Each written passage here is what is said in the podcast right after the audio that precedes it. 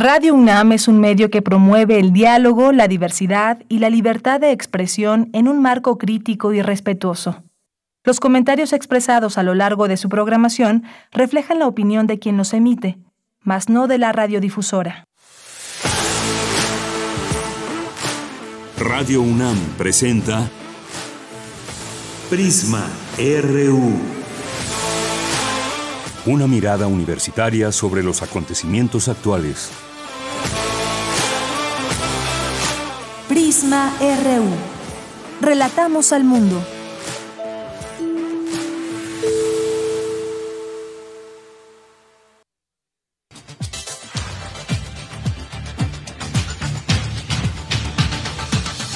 Muy buenas tardes, muchas gracias por acompañarnos aquí en Prisma RU en esta transmisión especial y que es especial porque un día como hoy, hace seis años, estábamos aquí transmitiendo por primera vez en vivo desde nuestra cabina que está aquí al ladito.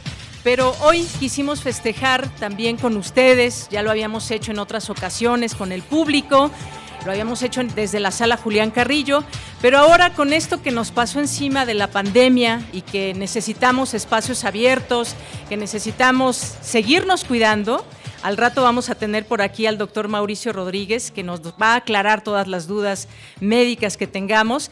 Y entonces, pues hoy decidimos hacerlo en esta terraza, que además es un lugar idóneo para hacer una transmisión en vivo desde las instalaciones de Radio UNAM. Como ustedes pueden ver, es un maravilloso lugar. Sin embargo, pues hace un poquito de calor, que esperemos que eh, soportarlo en estas dos horas y será muy interesante estar con ustedes, presentarles nuestros contenidos en vivo y platicar un poco de lo que han sido estos últimos años, desde los seis años que empezamos este proyecto, que tiene la finalidad de dar voz desde nuestra universidad a distintas, eh, distintas voces académicas y académicos, investigadores, investigadoras. Hay muchas cosas que tenemos que, que seguir conociendo desde nuestra UNAM, esa es algo muy importante y con esa finalidad nació este proyecto, pero también darle voz a quienes eh, están analizando la realidad. Tenemos una, un, un, contexto muy interesante, tanto en lo económico, político, de salud y más.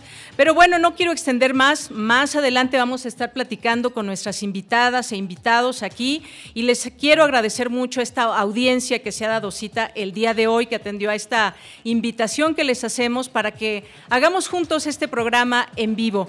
Y una de las sorpresas que les habíamos comentado es que tendríamos música en vivo. Así que, pues lo prometido es deuda y nos acompaña el día de hoy en vivo y a todo color con esta gran voz que van a escuchar y que más adelante conoceremos más de ella en una entrevista a Elovit.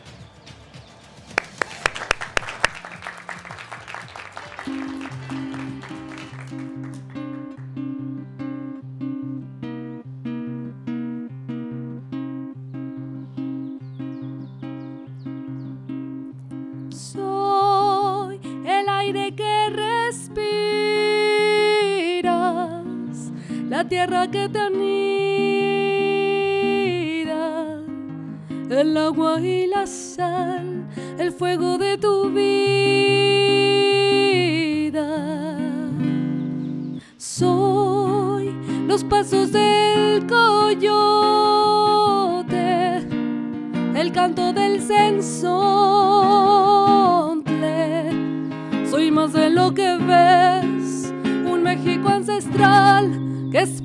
despertar del sueño inmortal. Soy vigilante de la luna, guardián del sol y de tu corazón. Soy mar y tierra y obscuridad. Soy tecolote cada noche, se roca con y águila también. Soy serpiente de cascabel.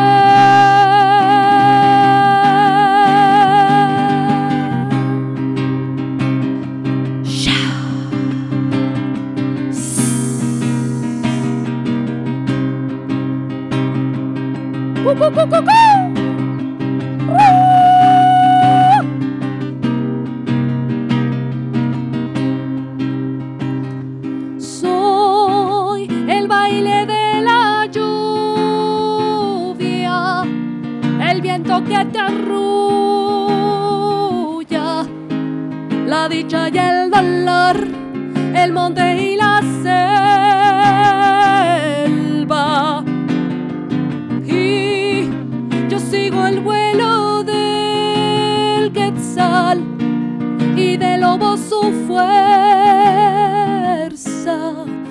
Soy más de lo que ves, un México chamán, espíritu nahual, el dios del animal.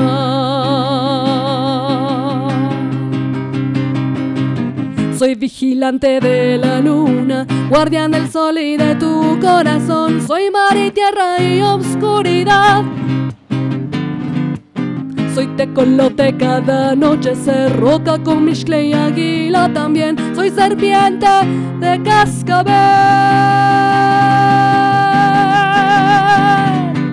Soy vigilante de la luna, guardián del sol y de tu corazón.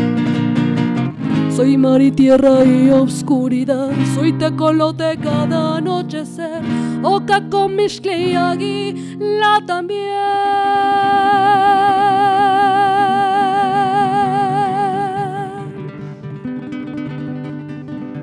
Soy serpiente de cascabel.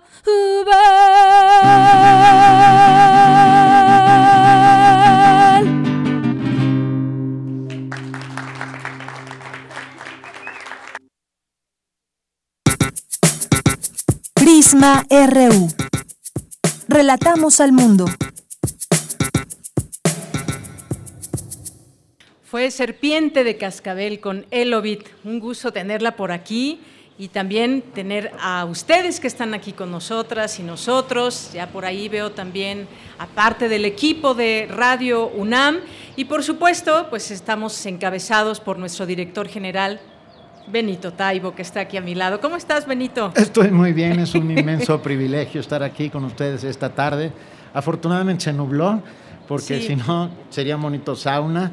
Ah, estamos desde nuestra terraza celebrando estos seis años en que se convierte Prisma RU en esta voz de la voz de los universitarios.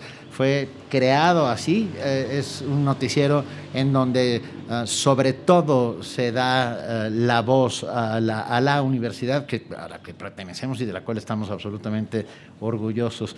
Y es un privilegio poder estar aquí celebrando estos seis años de los muchos que espero que vendrán. Pues esperamos que así sea, Benito. Han sido pues años, seis años con muchos retos, muchos desafíos vendrán. Nos atravesó una pandemia, tuvimos aquí una transmisión, estábamos en vivo, aquel eh, terremoto de 2017. En fin, para eso es la radio, para comunicarnos, para acercarnos con el público y qué mejor que estar aquí con la audiencia. Sí, y que estén aquí con nosotros hoy, los radioescuchas, y verles la, verles la cara en el mejor de los sentidos. Ah, ya se, se rieron, porque me, pero verles la cara, quiero decir, mirarnos a los ojos, saber que existen, que del otro lado de nuestra transmisión hay personas de carne y hueso con inquietudes, con, eh, críticos, que todo el tiempo están haciendo interacción con Prisma RU. Yo creo que eso es verdaderamente lo más importante. Ah, es una radio que de, de alguna manera ah, mantiene este nivel de comunicación permanente y constante con sus radioescuchas y estamos muy pendientes de lo que de lo que ellos nos están diciendo todo el tiempo. Nos regañan a veces y con toda razón y bueno, de eso se trata, pues, ¿no? Estamos haciendo una radio autocrítica, crítica que responda a las necesidades de nuestro tiempo y que responda sin duda a las necesidades de nuestra universidad en estos tiempos oscuros y difíciles que nos ha tocado vivir. Por supuesto, Benito, porque pues muchas veces, como dices, hay cosas y hay voces con las que podemos estar de acuerdo, otras con las que no, pero así es la universidad, así es, el, así es nuestro México y así es el mundo, muy diverso, con distintos enfoques. Creo que Prisma RU, justamente ese prisma que trata de ver todas las los lados de las cosas, eh, de los acontecimientos que están sucediendo en México. Hay acontecimientos importantes en materia política, económica, desde nuestra universidad, y tratamos de abarcar pues lo que, lo que alcanzamos a ver, a mirar y a traer esas distintas voces, porque definitivamente no se puede todo, pero pues ahí vamos, dos horas diarias y nos falta tiempo. Sí, eh, y tengo que felicitarte porque la verdad has conducido a este maravilloso equipo, un equipo de profesionales que están rodeándome, literalmente, a los cuales agradezco enormemente la pasión con la que se hace la radio. Esta radio que es de todos. Nos, no solo de la universidad, es cierto que nos llamamos Radio Universidad, pero creo que hemos trascendido el ámbito de la propia ciudad universitaria y el propio ámbito de la universidad como tal para convertirse en un generador de comunidad. Yo creo que para eso sirve la radio, para generar comunidad, para estar ahí en los momentos difíciles, terremotos, pandemias, momentos mm, terribles que hemos vivido como sociedad y como país y que sin duda se han visto reflejados magníficamente gracias a tu voz y gracias al recurso y concurso. Ay, ¿qué tal? Eh? Lo dije como, como, político mexicano. Al recurso, al recurso y concurso de todos eh, los que aquí eh, laboramos y que estamos absolutamente orgullosos, no solo de nuestras radios, también de nuestros programas, como sin duda es Prisma RU. Yo los aplaudo, sin duda. Es más, ¿me ayudan y los aplaudimos? Pues muchas gracias, gracias Benito, porque sí hay, hay, momentos que no han sido tan fáciles, pero aquí estamos, seguimos con mucho entusiasmo y además con mucha felicidad. Hacer radio, pese a que de pronto se dan malas noticias, es algo maravilloso, nos acerca a la gente, es un medio universitario público. Ya tendremos oportunidad de hablar porque además Además, quisimos hacer un programa en vivo con invitados presenciales. Ya está por ahí el doctor Mauricio Rodríguez, que en un momentito estará platicando con nosotros. Viene eh, también Gabriel Sosa Plata, un extraordinario analista de medios de comunicación, conductor. ¿Qué te puedo decir? Eh, también vamos a tener a dos periodistas, dos mujeres, que son Claudia Villegas y Lidiet Carrión, que estaremos hablando de un montón de cosas que tienen que ver con periodismo y hasta donde nos dé tiempo, Benito. Venga, no, bueno, y, a él que es, tiene una voz privilegiada y maravillosa que le da eh, el marco, mm, eh, le da la flor en medio de los pantanos en los que vivimos todos los días. Claro que y sí, una de nuestras sorpresas, porque prometimos varias sorpresas. Y lo agradecemos inmensamente. Gracias a ti. Gracias, a ti, Benito, por tu apoyo y por estar siempre pues aquí pendiente de este espacio y también aportando y hoy estar con el público también. Un placer y bienvenidos todos. Esta es su casa. La radio de la universidad es nuestra casa, la casa de todos. Gracias, Benito Taibo. Venga. Queremos escuchar tu voz. Síguenos en nuestras redes sociales. En Facebook como Prisma RU y en Twitter como arroba PrismaRU.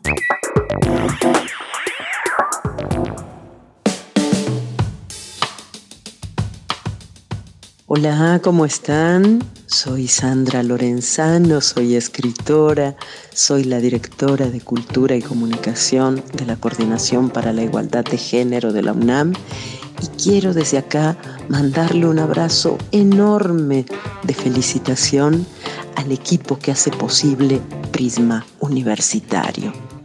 Hace seis años descubrimos una nueva manera de asomarnos a la realidad de nuestra universidad, de nuestro país y del mundo. Y la descubrimos guiados por una voz maravillosa, una voz siempre comprometida, reflexiva, profunda, siempre generosa, que es la voz de Deyanira Morán. Va todo mi agradecimiento para la querida Deyanira y para el equipo completo. Que tengan un maravilloso cumpleaños, queridas amigas y queridos amigos. Gracias por abrirnos puertas y ventanas que nos permiten conocer y entender la realidad. Larga vida a Prisma Universitario, larga vida a Radio UNAM.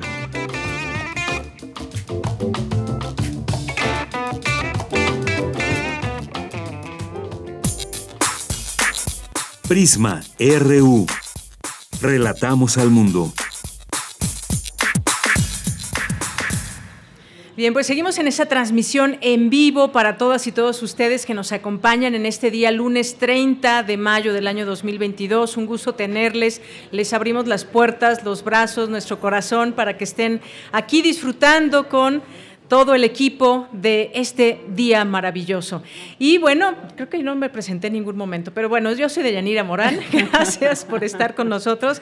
Y hoy me acompaña también mi compañera Virginia Sánchez, Vicky, que ustedes seguramente ya la han escuchado porque es reportera, ella tiene a su cargo la fuente de rectoría y muchas otras cosas más. Además, cuando, cuando yo no estoy, ella está en la conducción, así que también conductora de este espacio.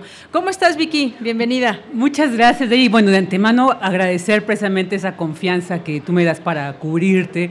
Es una responsabilidad muy grande, pero también una satisfacción, porque bueno, siempre eh, el trabajo en equipo aquí en Radio UNAM es enriquecedor y bueno, pues agradezco, aprovecho para agradecer, estoy un poco nerviosa, aunque uno está, no es lo mismo estar detrás de, un, de, un, de una cabina que nadie te ve, de un teléfono, a estar aquí frente a estas miradas y se agradece mucho, pero uno deja de dar nervio, así que por eso la voz temblado, temblorosa. Y bueno, pues hace seis años inició este proyecto con el objetivo concreto de llevar más allá de los espacios universitarios la reflexión, el conocimiento que se desarrolla en nuestra máxima casa de estudios y analizar los acontecimientos relevantes en el contexto nacional y mundial, siempre de la mano de tantas y tantos expertos que a lo largo de estos seis años pues nos han compartido de su expertise una mirada con diversos matices para comprender mejor esta realidad y mantener esa red comunicativa desde la radio universitaria, pues hasta los espacios donde cada una y uno de ustedes, pues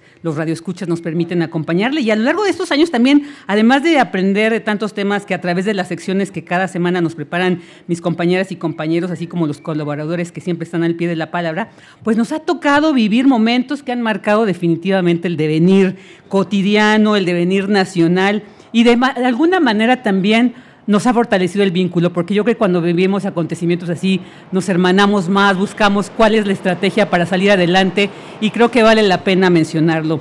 El primero de ellos fue, de ellos recordamos el sismo del 17 de septiembre de 2017, donde además nos tocó en plena transmisión, donde ella anunció cómo se activaba la alerta sísmica, se tuvo que interrumpir la transmisión, así que recordemos precisamente, bueno, que esta fue de las zonas más afectadas por ese sismo, entonces, bueno, pues se tuvo que parar la transmisión, posteriormente fue retomada por nuestro director Benito Taibo. Escuchemos un fragmento de esos momentos. Sería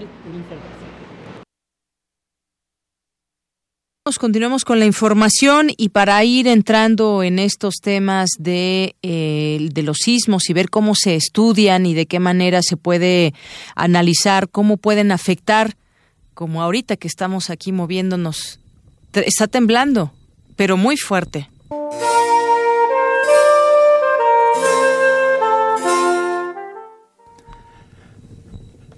Muy buenas tardes, siendo la una de la tarde con 44 minutos. Reportamos aquí desde Radio UNAM después de este sismo que se sintió bastante fuerte y parece ser que su epicentro fue en el estado de Puebla de 6.8 grados en la escala de Richter.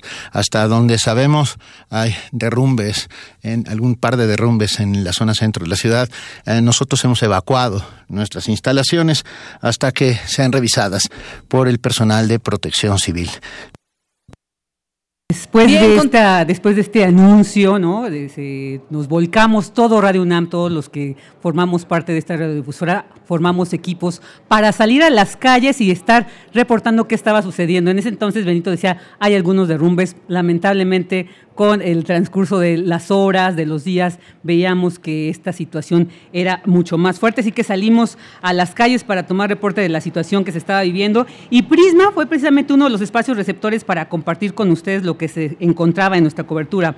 Aquí me es muy importante también recordar que Deyanira estuvo al frente de Prisma para, para, compartir con ustedes estos reportes junto a nuestro querido compañero Jorge Díaz, cuyo deceso pues también fue un momento que nos marcó. Y otro acontecimiento inolvidable que todavía seguimos viviendo y que aún nos tiene en la mira de la incertidumbre, aunque no como al inicio, pues es la pandemia de COVID-19, cuando el 23 de marzo de 2020 se confirmaba el primer caso detectado en nuestro país. Y desde ese momento, desde Prisma, le dimos un seguimiento puntual a través de las conferencias de prensa que el equipo de especialistas conformado en la UNAM pues, se había, y de investigadores se había dado y que nos detallaban el desarrollo de este virus que paralizó al mundo. Escuchemos un fragmento del programa del 25 de marzo de 2020, cuando incluso se anunció la unificación de AM con FM. Bien, pues también ahora hay un comunicado, un mensaje del rector Enrique Graue, el rector de la UNAM, y dice lo siguiente a la comunidad universitaria. Desde el mes de enero, un grupo de expertos universitarios ha seguido el curso de la pandemia COVID-19. En atención a sus recomendaciones, desde hace unos días nos separamos como comunidad para enfrentar y superar la emergencia sanitaria que México atraviesa. La UNAM desacelera el ritmo vertiginoso de su actuar, desaceleramos en todas nuestras funciones sustantivas en la educación presencial, en la investigación y en la difusión de la cultura. Pero la universidad nunca se detiene. Bueno, pues ahí escuchamos esto y hasta el día de hoy pues agradecemos mucho el que ustedes nos hayan acompañado, que nos sigan acompañando. Agradecer a todo el equipo de Radio UNAM, desde los, las compañeras y compañeros de vigilancia, de intendencia, de producción, de todas las áreas hasta la dirección, porque definitivamente sin el apoyo de cada una y de cada uno de todos no sería posible que hasta el día de hoy Radio UNAM y en este momento Prisma RU siga por y para ustedes. Muchas gracias. Gracias, gracias Vicky, Virginia Sánchez, nuestra compañera reportera. Gracias.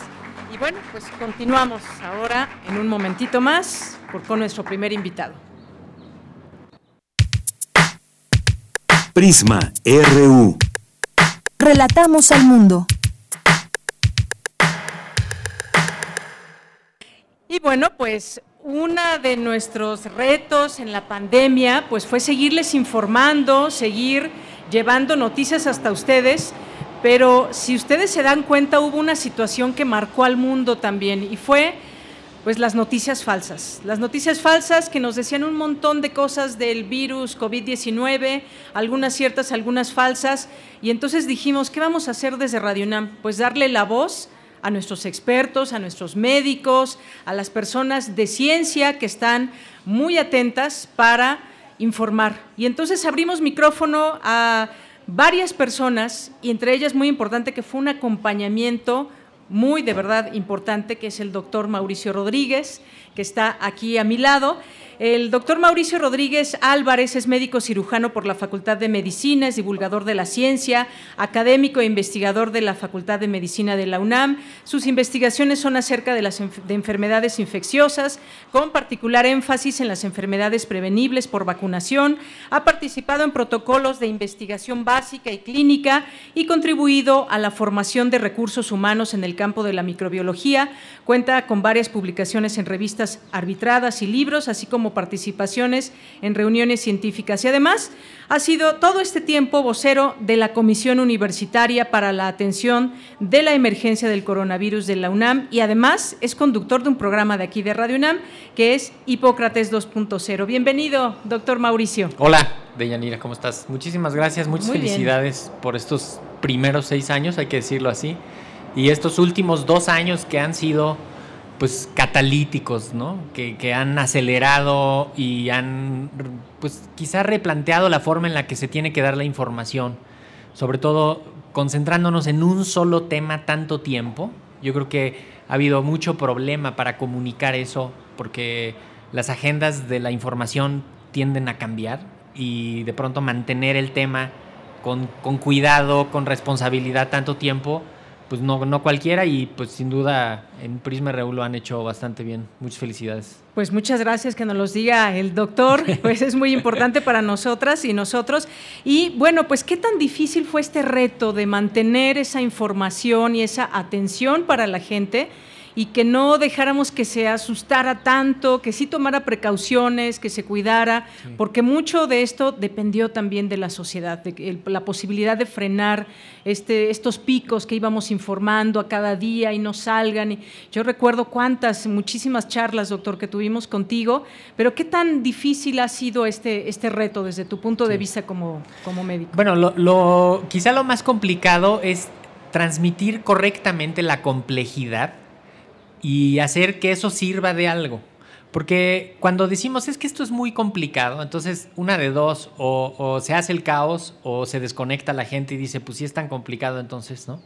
Y lo difícil en la pandemia ha sido construir el discurso técnico con la información que se va generando, incluso echar unos pasos para atrás y luego volver a modificar algo de lo que se está diciendo y sin cansar el paso y tratándole de transmitir a la audiencia y al público en general, pues que es, que es un fenómeno que nunca antes habíamos tenido, que somos parte de esto porque es, esto es algo que ocurre en la naturaleza y simplemente tratar de, de dimensionar el problema nos ha, bueno, cuando menos a mí me ha ayudado a, a decir, pues entonces va a ser tan complicado, va a ser tan difícil, hay que irnos con calma y no caer eh, ni en la histeria, ni en las provocaciones, ni en, ni en las rencillas, ni en los intereses, que eso es lo que más daño le ha hecho, ¿no? Ahí es donde se genera la infodemia. Vimos intereses en esta pandemia de pronto. Sí, bueno, desde luego. Intereses hasta políticos. Intereses económicos, intereses políticos,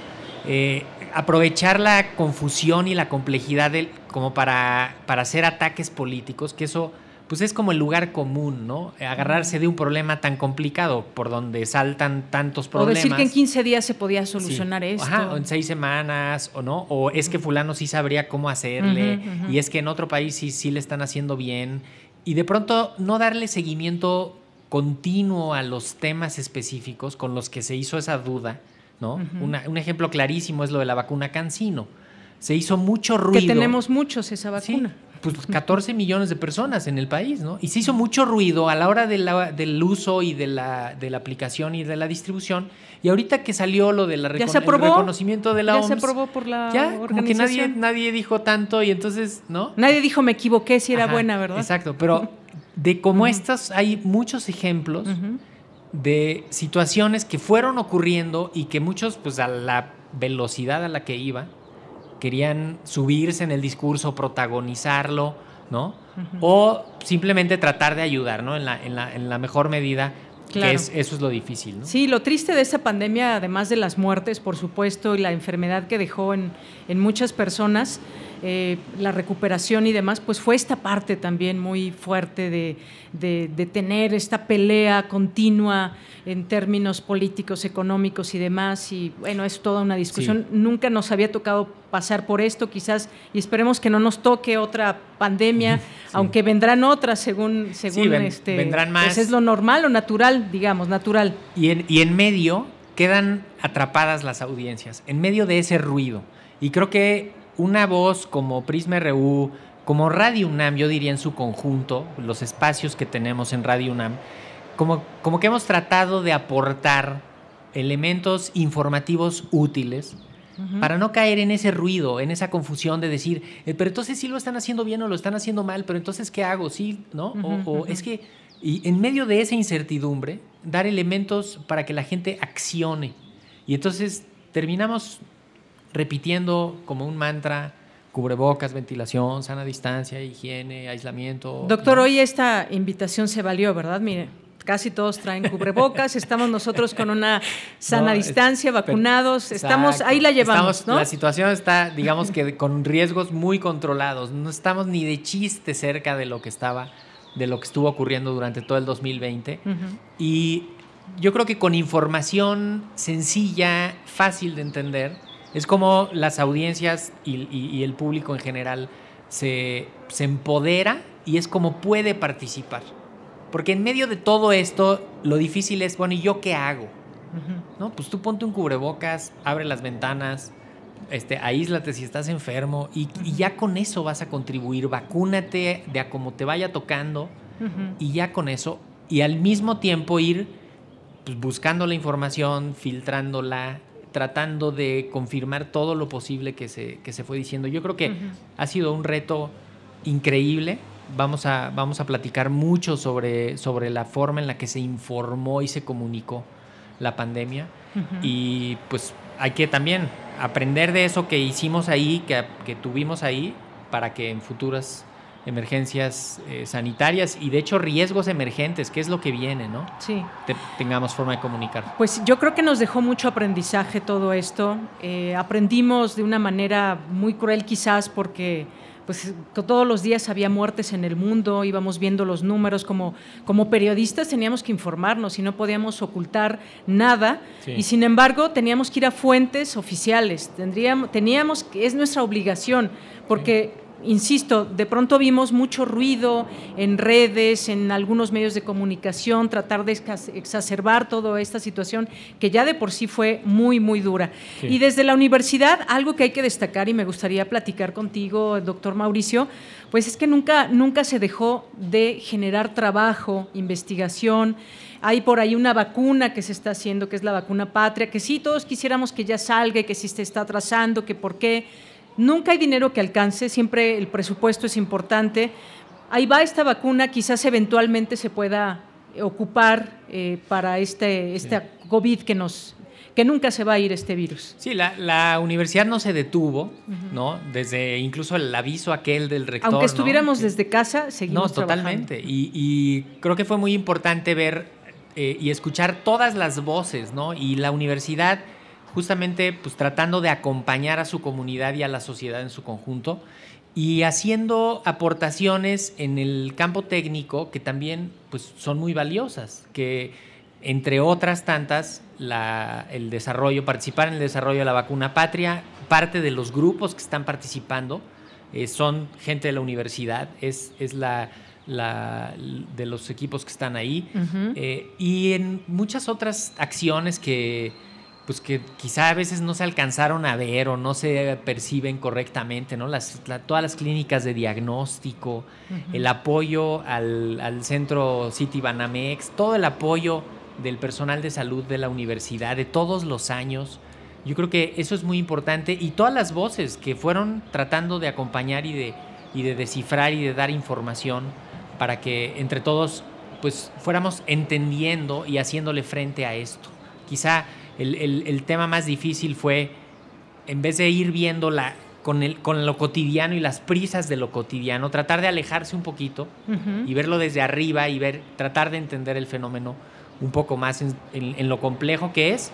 Y, y, yo creo que pues en ese es el camino en el que vamos, ¿no? Claro, y al día de hoy, ¿crees que se pueda decir destacar un país que lo hizo perfectamente bien o que lo hizo muy bien o el país que lo hizo peor? ¿Cómo medimos? Porque, y yo te voy a decir, es muy difícil porque hay países ricos, países pobres, países que tienen un sistema de salud muy fortalecido, países que no.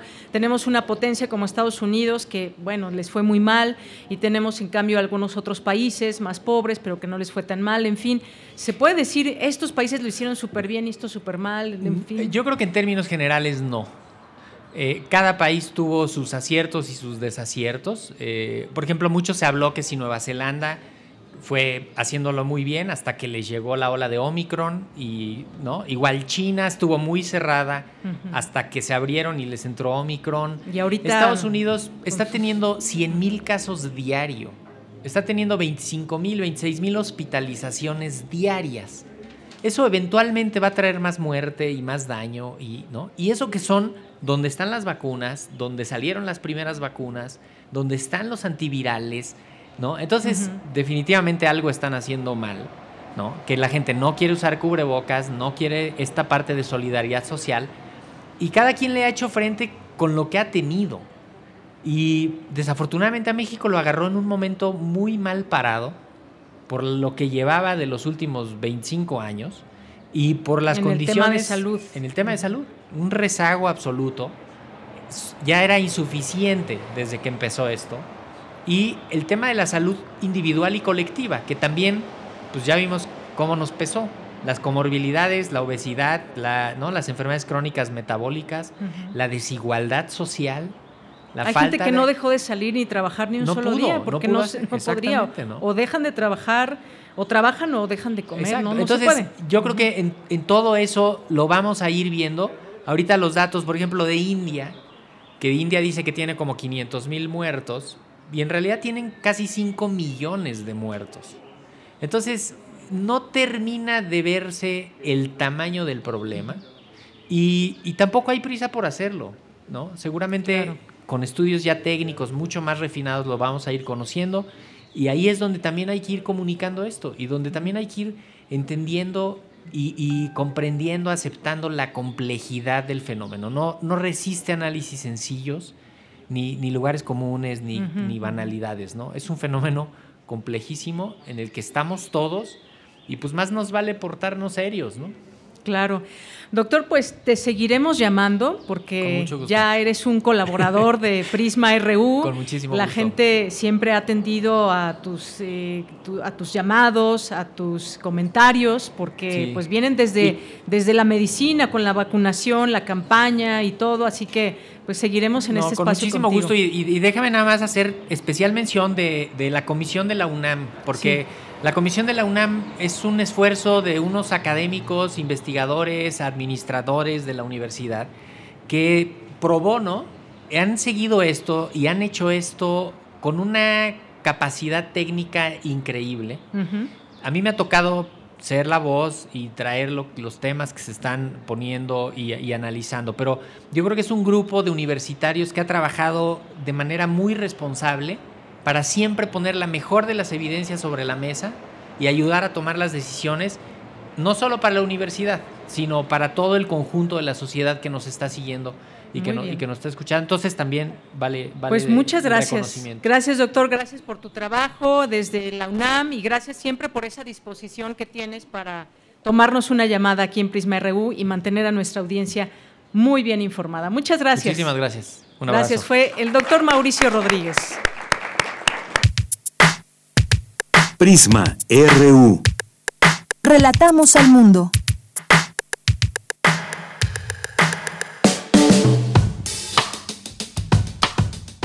Buenas tardes. Me entusiasma celebrar los seis años de vida de un programa muy dinámico e interesante Radio UNAM llamado Prisma RU. Los felicito enormemente. Soy Margot Glantz, colaboradora del Radio UNAM y profesora de la UNAM.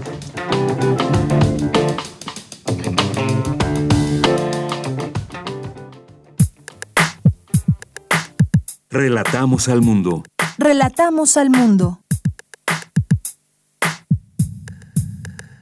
Bueno, gracias. Esta felicitación que nos envía la escritora, académica, investigadora, colaboradora de Radio UNAM, Margo Glantz. También antes escuchábamos a la narradora, poeta y ensayista, directora de Cultura y Comunicación de la Coordinación para la Igualdad de Género, a Sandra Lorenzano. Y bueno, pues pasemos a nuestra siguiente invitación, que es el maestro Gabriel Sosa Plata, que es profesor e investigador de la UAM Xochimilco y defensor de las audiencias de Canal 22, ya hoy exdirector de Radio Educación, es analista sobre medios de comunicación, un entusiasta de los medios, la radio, la televisión, con contenidos que nos acercan a las audiencias, a entender por qué es importante, por qué son importantes las audiencias, eh, también sobre la importancia de contenidos de calidad.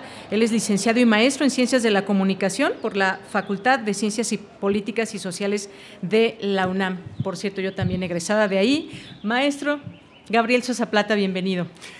¿Cómo estás, Deyanira? Qué gusto me da saludarte y saludar al gran equipo de Radio UNAM y por supuesto a quienes se han dado cita para celebrar los seis años de Prisma Universitario. Pues muchas gracias, eh, Gabriel. Quisiera que platiquemos con el público que nos está escuchando a través del 96.1 de FM y a través de nuestra página y con la audiencia que está aquí presente y que nos da muchísimo gusto recibirles. Los medios públicos, los medios universitarios hacen una labor extraordinaria, a veces hacen falta más presupuestos, a veces hacen falta pues más cosas, pero son retos que tenemos quienes hemos trabajado en medios como Radio Educación, que tú acabas de ser director de ahí, yo trabajé ahí cinco años, luego Radio UNAM y están otros distintos medios que no debemos desdeñar su importancia. Quizás no son esos medios de las grandes audiencias y del rating, pero sí son medios básicos, importantes, que no debemos dejar de observar y escuchar. ¿Qué nos puedes decir? Estamos frente a muchos retos y ahora con la pandemia quedó también al descubierto todo esto. Cuéntanos un poco de esa importancia. Bueno, los medios públicos en México, incluidos los medios universitarios, son fundamentales en una sociedad democrática, porque es justo en estos medios donde se da espacio a las diferentes voces, grupos, organizaciones, visiones del mundo y de las cosas que no tienen cabida en la mayoría de los medios comerciales.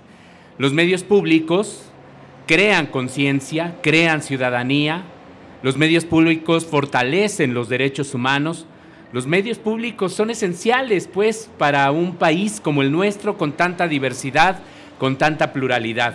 Y efectivamente los medios públicos siempre han, desde su nacimiento, con algunas excepciones, siempre han carecido de un presupuesto suficiente.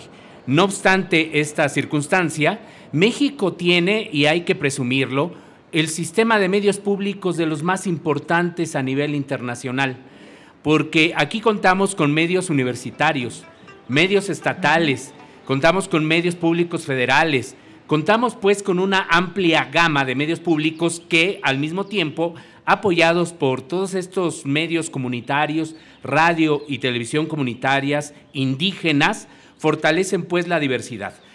Aún así, hay también que decirlo, si uno ve el mapa de todas las concesiones que operan aquí en nuestro país, la desproporción sigue siendo enorme.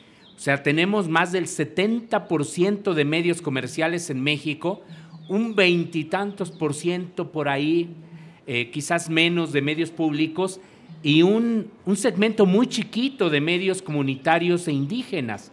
No obstante que México pues tiene una población indígena muy importante, que contamos con 68 lenguas indígenas y que pues hace falta medios de comunicación al servicio también de, estas, de estos pueblos y comunidades.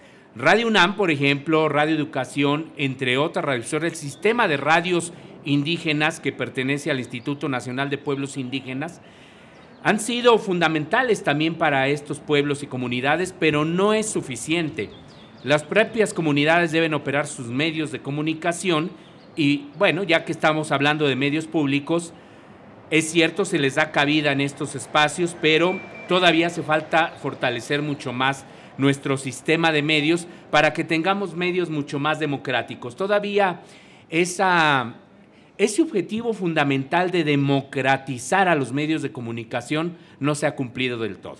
No se ha cumplido del todo. Y además medios necesarios, son voces y enfoques necesarios que están que están fuera de todo ese esa pelea del rating, de esa pelea de tal o cual entrevistado, como si no hubiera más voces de pronto, ¿no? Escuchamos las mismas aquí, aquí, allá y de pronto, pues bueno, le cerramos la puerta a otras, a otras posibilidades de sintonía que la gente pide. Y de ahí me voy a enlazar a este tema de las audiencias, porque muchas veces eh, eh, a estas estaciones, y no digo que sean malas, porque hay gente muy valiosa en todos y cada uno de los medios, ¿no? Totalmente de Por supuesto, eh, no, no desdeñamos esa parte, sino estamos diciendo que de pronto pueden hacer algunos cambios, por ejemplo, escuchar a sus audiencias. Hay audiencias que están ahí presentes, que mandan mensajes, correos y demás, se quieren hacer presentes, pero nadie les hace caso. Y estos medios justamente que hablamos, medios públicos, universitarios, tenemos defensores o defensoras de las audiencias, como el caso tuyo, que tienes una experiencia ya ahora en Canal 22, pero has sido defensor de las audiencias de varios lugares, como en MBS, yo recuerdo cuando estaba Carmen Aristegui y demás. Eh, esa importancia de las audiencias. ¿Por qué es importante tener esa figura que luego no le quieren entrar todos? Están obligados ya por ley, hay que decir aquí a quienes nos escuchan y a quienes están presentes en este maravilloso espacio, que es una obligación de todas las estaciones de radio y televisión abiertas contar con un defensor o defensora de las audiencias, que sea el canal para que se puedan transmitir las quejas, los comentarios, sugerencias, propuestas de las, de las mismas audiencias. La idea de las, de las defensorías es sobre todo para fortalecer la calidad de los contenidos de la radio y la televisión. Hay que decir, hay que recalcarlo de manera pues muy insistente. Las defensorías no son censoras. Por el contrario, promueven la libertad de expresión y el derecho a la información. Y esto se los comento por si han llegado, yo creo que la audiencia de Radio UNAM pues no necesariamente ve algunos canales de la televisión comercial, pero si en algún momento se han topado con algunos de estos canales de, de, la televisión comercial y les han dicho que las y los defensores de las audiencias promueven la censura, los están engañando. Y esto se los digo porque pues el año pasado a varios de nosotros nos tocó vivir una campaña de desprestigio, vamos a decirle, a decirlo así tal cual, por promover un recurso de amparo por una contrarreforma que promovió la industria y el gobierno, el de Peña Nieto. cuando estaban dominadas también las cámaras. Y entonces volvieron este tema de los derechos de las audiencias en un asunto autorregulatorio, ¿no? Es decir, el concesionario, o sea, por ejemplo, Radio UNAM, ellos podían determinar que sí y que no. Era violatorio, ¿no? De los derechos de las audiencias. Y le quitaron las facultades al Instituto Federal de Telecomunicaciones. Bueno, nosotros promovimos esos amparos y ya los ganamos. El asunto es de que todavía la Cámara de Diputados no ha tomado las riendas de estos temas y tendrían que devolvernos nuestros derechos y esta tutela como estábamos. Aún así, y esto también lo quiero recalcar a nuestras audiencias, Radio UNAM, como Radio Educación, como TV UNAM, como otros medios públicos, tienen defensoras y defensores que hacen muy bien su papel, que eh, promueven esta tutela de los derechos de las audiencias que protegen a las audiencias de esos contenidos nocivos, violatorios de derechos humanos, actúan, hacen recomendaciones y los medios públicos son los más sensibles a estos reclamos, son los que suelen atender eh, pues eh, las quejas, sugerencias de las audiencias. Así que quienes trabajamos en los medios públicos, como yo ahora lo estoy haciendo en Canal 22, la verdad, la verdad es que no tenemos tanto trabajo en ese sentido porque no tenemos tantas quejas, pero sí hay que promover los derechos de las audiencias.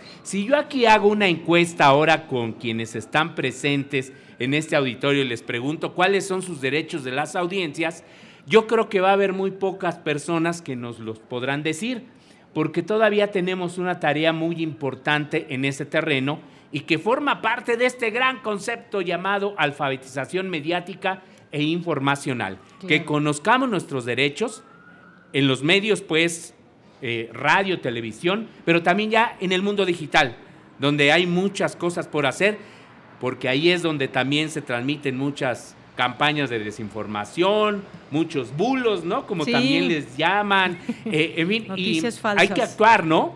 Y también hay muchos asuntos que tienen que ver con la protección de, datos personales, entre otros entre otras situaciones que nos deben llevar a que seamos consumidores, usuarios, audiencias responsables y participativas. Por supuesto, y esto que mencionas es muy importante, la alfabetización de las audiencias también, saber cuáles son nuestros derechos. Aquí yo quiero hablar un poco de estas audiencias de, Radio UNAM que llegarán a cada programa a través de nuestra defensora y que eh, pues, ¿qué nos piden? ¿Qué nos ha pedido la audiencia? En el caso específico de Prisma RU, nos han pedido que le demos voz a distintas eh, formas de pensar. Eh, como tú sabes, Gabriel, de pronto estamos muy divididos políticamente hablando, que si los pros, que si los contras y demás. Aquí tratamos de dar voz a ambas partes. Dilo abiertamente, los que están en contra del actual gobierno, 4T, y los que son ya oposición, ¿no? Bueno, y también hay quienes podemos estar en medio tratando de rescatar estas voces que deben ser escuchadas, no esas voces por consigna, las voces a favor y las voces en contra pero cuando tú te das cuenta que ya hay una consigna, que hay un interés, que hay un golpeteo, pues aquí en, Prisma RU por lo menos tratamos de cerrar la voz a alguien que tenga otro interés que no sea el de informar, que no sea el de tener argumentos. Hay discusiones muy importantes en este momento eh, en la mesa del país, en, en términos políticos, que debemos analizar con mucho cuidado.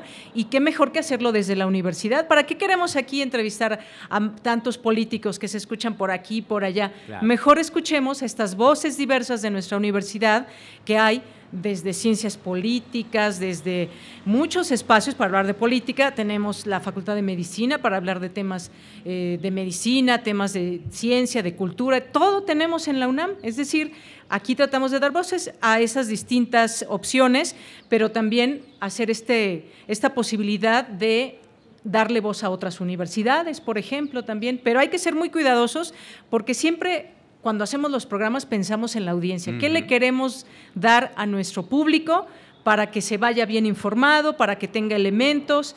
No se vale estar repitiendo las mismas voces de todos los lugares. Creo que eso es eh, parte de lo que nos ha pedido la audiencia. Equidad, que exista ese balance entre las voces y en ese camino estamos, aunque también nos podemos equivocar, Gabriel. Todos a veces nos equivocamos, pero no de manera intencional. Eh, los medios universitarios, Radio UNAM, TV UNAM, que yo conozco también muy bien, en verdad sí se preocupan por sus audiencias. No hay un interés político o económico a diferencia de muchos medios comerciales. Este título que tiene este programa, por eso es maravilloso, es Prisma Universitario, porque son las diferentes voces de nuestra universidad, de nuestra máxima casa de estudios. Aquí están las y los investigadores, los académicos, las académicas de mayor nivel. Y también tienen posturas muy distintas, pero lo hacen con argumentos sólidos, que esa es la gran diferencia de muchos debates que se convierten en circo que se transmiten en los medios comerciales. En la universidad, yo, soy profesor de tiempo completo, en este caso de la UAM, de la Universidad Autónoma Metropolitana, pero soy orgullosamente egresado de la Facultad de Ciencias Políticas y Sociales de la, de la UNAM. Bueno, allá en la UAM tenemos diferencias ahora ideológicas, políticas, también igual de intensas, ¿eh? A como se da en algunos espacios de las redes sociales, así se calientan los ánimos también en las universidades pero esa es parte del prisma, pero con la gran diferencia, yo diría, en primer lugar, del argumento sólido, de la información, ¿no? Y no de, la tripa, ¿no? Exactamente. Ese es un, un aspecto muy importante y el respeto. Se puede llegar a tener un gran debate de altura con posiciones totalmente encontradas, pero nunca faltándonos al respeto. Y eso es lo que marca también una diferencia sustancial, pues, de lo que se hace en tu programa, en Radio UNAM, en TV UNAM y en estos medios públicos. No en todos, ¿eh? porque hay también algunos medios públicos, no voy a mencionarlo, pero hay algunos medios públicos que sí están muy cargados, ¿no? Hacia cierta posición, también hay que decirlo. Pero para eso están justamente las defensorías y para eso están estas audiencias participativas para corregir el rumbo. Claro.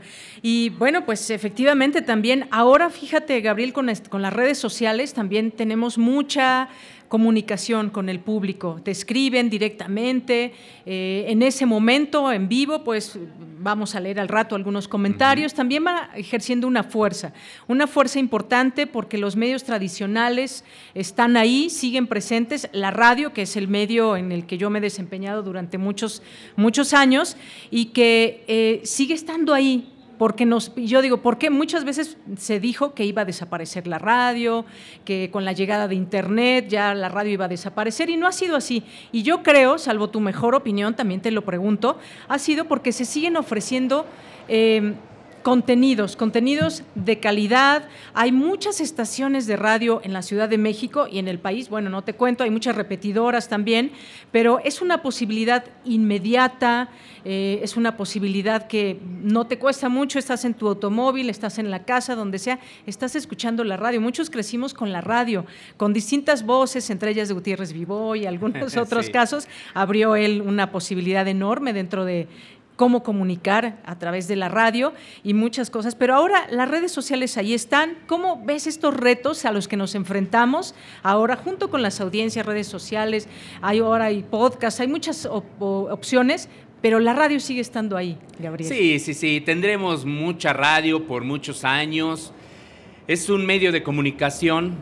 Pues bueno, lo hemos dicho en distintas ocasiones y tú lo sabes, es un medio mágico en ese, en ese sentido el poder que tiene, que sigue teniendo la palabra, la voz, la música, los sonidos, los efectos, sigue siendo enorme.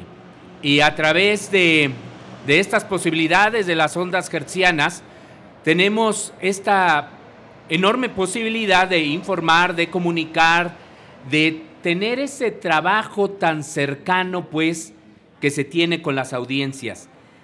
Esa intimidad que se logra con la, con la voz, con la música, pues solo la radio es la que lo hace posible. Y ahora las redes sociodigitales potencializan este poder de la radio. Las redes sociales poco, eh, o más bien, han, han, han generado una nueva etapa para la radio en ese terreno. Emergieron. Emergieron. Los podcasts se están convirtiendo en un enorme fenómeno, eh, no solo de consumo, sino también de quienes producen sus propios contenidos. Y ha habido experiencias significativas en ese terreno, pero ¿qué creen? la mayor parte de estas experiencias exitosas de los podcasts tienen su base en los lenguajes de la propia radio, de esta radio que venimos desarrollando desde hace muchos años, siguen siendo en esencia los mismos géneros. Y ahí es donde también eh, existe un reto mayúsculo para generar pues nuevas formas de comunicar a través de estas tecnologías.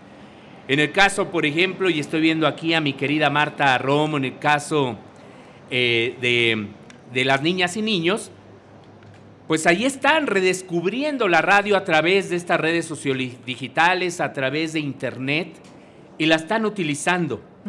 Cuando tienen esta primera cercanía, ya se, se involucran con una cabina de radio, de ahí nace casi de una manera instantánea el amor a este medio de comunicación. Y es un amor que prevalece por siempre, por toda Para la toda vida. la vida. sí, así como que establece uno un compromiso, una comunicación que es realmente eterna. Claro. Quienes claro. hemos estado en la radio no queremos salir de la radio de una Ni u otra dejarla de escuchar. Ni dejarlo, no, claro. No, no, no, nos convertimos en, en este concepto que nunca me ha gustado, pero que tiene mucho de razón en prosumidores, ¿no? Sí. Generamos y consumimos. Así es. Bueno, pues Gabriel, tú sabes cómo es el tiempo en la radio, es. lo sabes perfectamente y en la televisión también, así que nos tenemos que ir. Vámonos. Quiero decir que tú, tú sabes bien, tenemos aquí una defensora de radio y TV UNAM, que es Magdalena Acosta Urquidi, Así es. a quien le mandamos muchos saludos, siempre ha estado muy atenta de lo que dicen las audiencias. Mencionabas a Marta Romo de Radio Educación, por ahí está también. Ahí está eh, Carmen, Limón, Katy- también, que es una Jiménez. experta en radiodrama. y- Sí, sí, sí. y, en fin, en todo tipo de producciones. Y que aquí uno se viene a encontrar personas también de otras radios, de Radio Educación. Claro. Yo vine a encontrar algunas caras ya conocidas. Bueno, tú misma, Deyanira. Yo misma, yo Eres misma. una expresión del periodismo radiofónico, ahora sí que personificada. Pues muchas gracias por tu visita, por tu amabilidad siempre de estar, o sea que casi casi eres como el padrino también de este, de este la espacio. Y bueno, invítanos también a tu programa Media 2.0 que No, 20.1. 20, perdón, 20.1. Ya me estoy haciendo bolas ahí con los números. No, no, no, que está también bien. te podemos ver ahí Muchas gracias. contenidos de calidad, pugnas por ello, Defensoría de las Audiencias. No, varios pues muchas gracias. No, bueno, estoy en TV UNAM todos los jueves, ahí estamos a las 9 de la noche, en un programa que se llama Media 20.1. Ya tiene cuatro años al aire este programa, cada semana. Se retransmite los sábados también a las 21 horas y por Congreso TV los martes a las 21 horas. Perfecto. Pues muchísimas gracias, gracias, eh, Gabriel Sosa Plata, por esta visita, ese acompañamiento y pues la audiencia que también siempre te sigue. Muchas gracias por estar aquí. Al contrario, un gran honor acompañarlos. Muchas felicidades. Seis años Prisma Universitario. Gracias, gracias, Gabriel Sosa Plata. Nos vamos a ir un corte. Antes tenemos otra felicitación que nos ha llegado.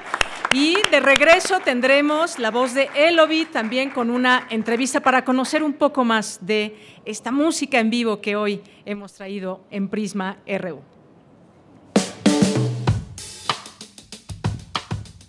Hola, ¿qué tal? Soy María Cristina Rosas, profesora de la Facultad de Ciencias Políticas y Sociales. Quiero aprovechar esta oportunidad para felicitar a Prisma RU por su sexto aniversario al aire. Asimismo, quiero felicitar muy puntualmente a Deyanira Morán por el trabajo extraordinario que ha hecho en este lapso y por traer a la atención de la audiencia diversos temas de interés sobre México y el mundo. Muchas felicidades, que sigan los éxitos y nos vemos en los siguientes seis años. Gracias.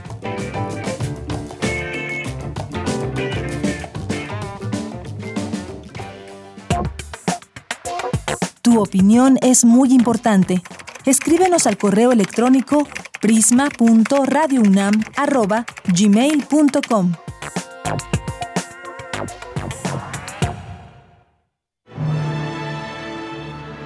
La colección de ficción sonora de Radio UNAM ha obtenido la inscripción en el registro Memoria del Mundo de México 2021 de la UNESCO por su valor como patrimonio documental irreemplazable para la humanidad, por las obras que contiene, por la manera como se narran, por las voces que las cuentan. queremos celebrarlo contigo. Todos los sábados a las 20 horas programaremos una selección de las piezas más representativas de nuestro acervo de radiodramas. Las noches de sábado son para escuchar historias por la radio, para alimentar la imaginación entre todos. Colección de ficción sonora de Radio UNAM. Memoria del Mundo de México 2021. Radio UNAM. Experiencia sonora.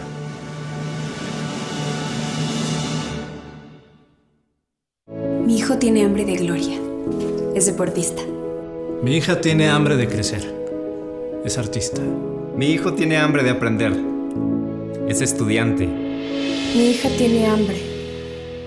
Hambre de comida.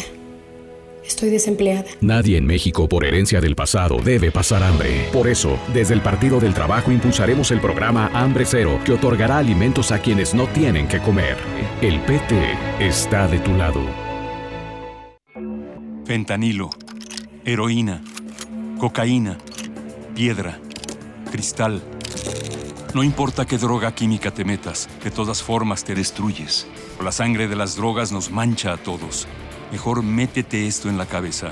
Si te drogas, te dañas. Si necesitas ayuda, llama a la línea de la vida, 800-911-2000. Para vivir feliz, no necesitas meterte en nada. Todo dentro de la cultura humana significa. La moda es un mecanismo de expresión política, subversiva y provocadora. El Museo Universitario del Chopo te invita a estudiar las estéticas fuera del lenguaje hegemónico en el laboratorio en línea contra culturas excéntricas, significaciones del cuerpo subversivo contemporáneo en contextos no occidentales. Imparte Janine Diego, del 13 de mayo al 17 de junio, todos los viernes de las 12.30 a las 14 horas a través de Zoom. Mayores informes e inscripciones en www.chopo.unam.mx. El excéntrico fenómeno conocido como moda. Museo Universitario del Chopo.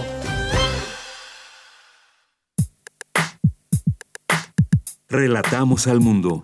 Relatamos al mundo.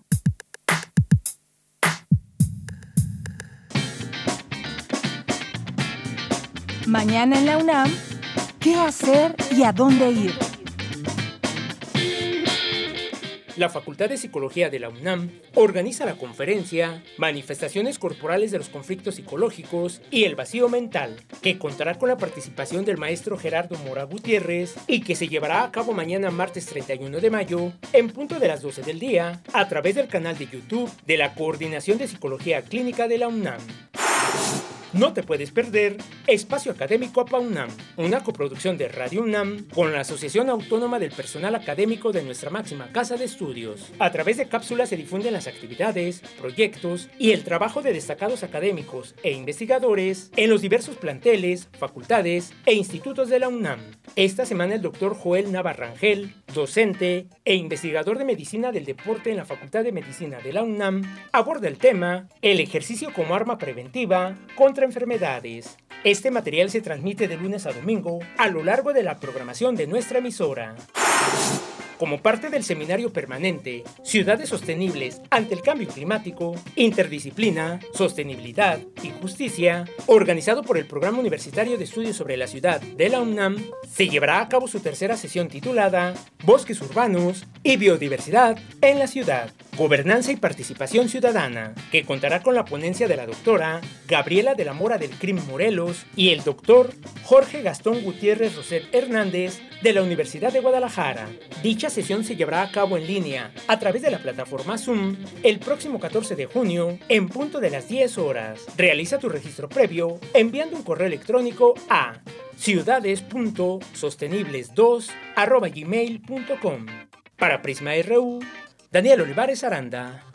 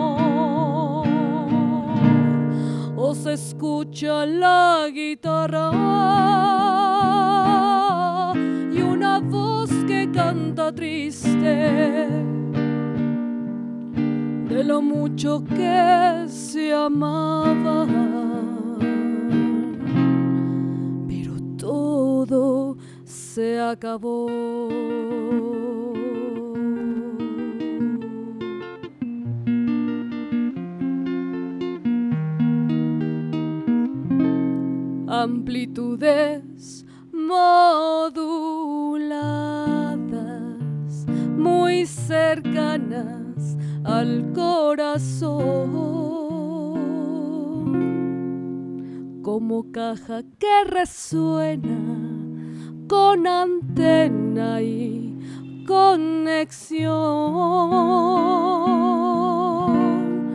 en las ondas invisibles por el tiempo y el espacio. Un soneto se transmite por la radiodifusión. Las señales de estos audios viajarán al universo. Son mensajes del pasado. Con historias de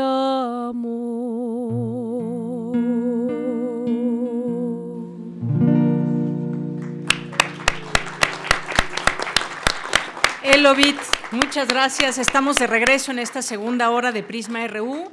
Y bueno, invitamos aquí a Elovit que pase a la mesa. Tamara Quiroz, muy buenas tardes, ¿cómo estás? Deyanira, qué gusto saludarles a través de estas frecuencias.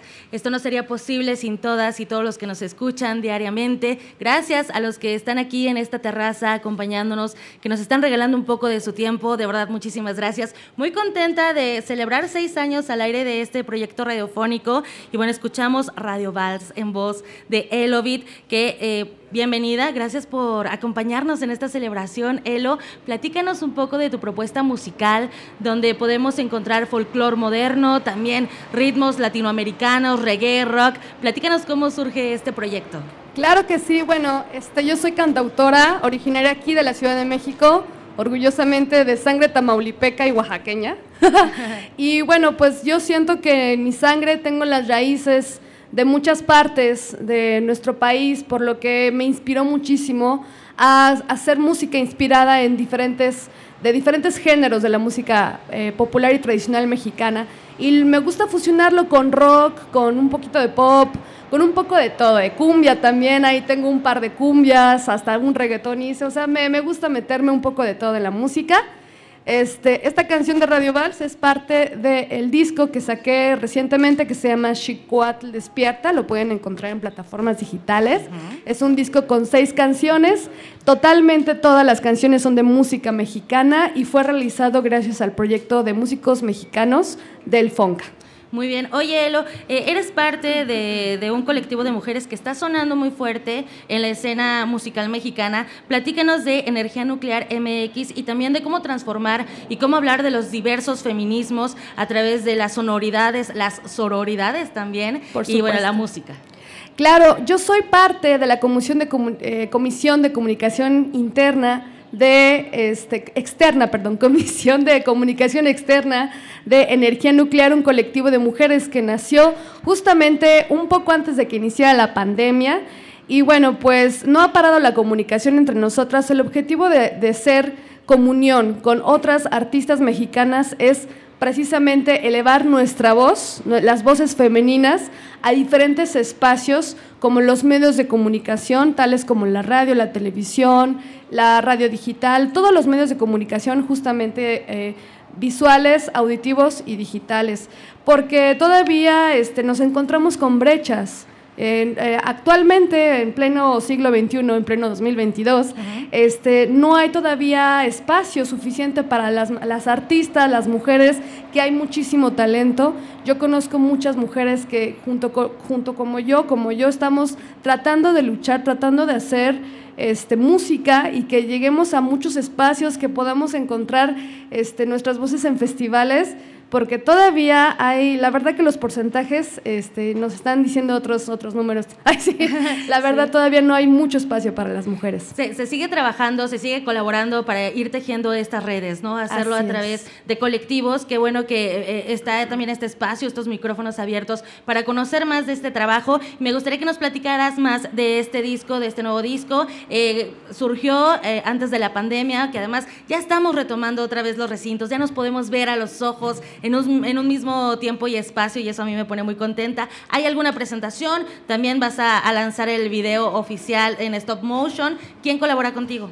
Por supuesto. Mira, este disco eh, nació durante la pandemia porque yo resulté becaria del programa del FONCA durante la pandemia y estuve todo el tiempo prácticamente en mi casa creando las canciones que ustedes podrán escuchar en este disco.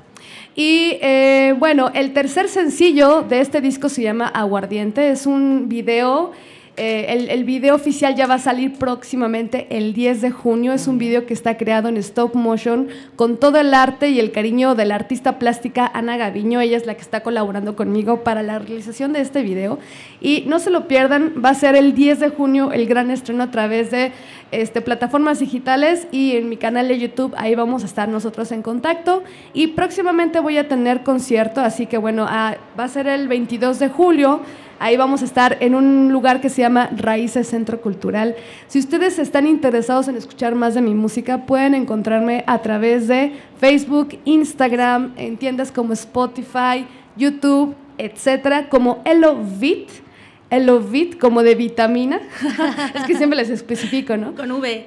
Con V, exactamente. Así me pueden encontrar. Eso. Elo, pues bienvenida y gracias por acompañarnos, gracias por regalarnos este momento con tu voz, con tu música. Y nada, Deyanira, pues eh, vamos a seguir escuchando lo que tenemos en esta celebración y por supuesto vamos a cerrar contigo, Elo. Muchísimas gracias, Tamara. Gracias, Deyanira. gracias, gracias a ti, Elovit. Gracias, Tamara, que, bueno, ya conocen a Tamara, que está en la sección de cultura de lunes a jueves. Y bueno, sí, efectivamente, al rato, para cerrar el programa, para cerrar con broche de oro, estaremos escuchando de nueva cuenta a Elovit, que ya nos platicó un poco de, esta, de este disco y de pues todo lo que hizo en la pandemia, que también fue de mucha creatividad para muchas personas. Bueno, pues muchas gracias a quienes nos siguen por redes sociales. Algo, algo tenía que pasar de pronto con las redes sociales y es que pues hasta aquí no me llega el internet. Entonces me estaba diciendo Michelle González, que aquí está a mi lado, que es eh, quien lleva las redes sociales de Prisma RU, arroba Prisma RU en Twitter y Prisma RU en Facebook, que bueno, pues ese han llegado muchísimas, eh, muchísimos comentarios que, pues bueno, no tengo oportunidad de leerlos todos, pero muchas gracias a quienes han hecho posible también a través de sus comentarios que siempre ustedes nutren como público. Ahora están muchas y muchos de ustedes en vivo, que son también quienes nos escriben. Ya aquí reconozco algunas, iba a decir caras, pero algunos ojos de quienes nos escriben a través de nuestras redes sociales. Algunos de los que llegaron y ya, si no, pues ya me pasará ahí un acordeón, Michelle.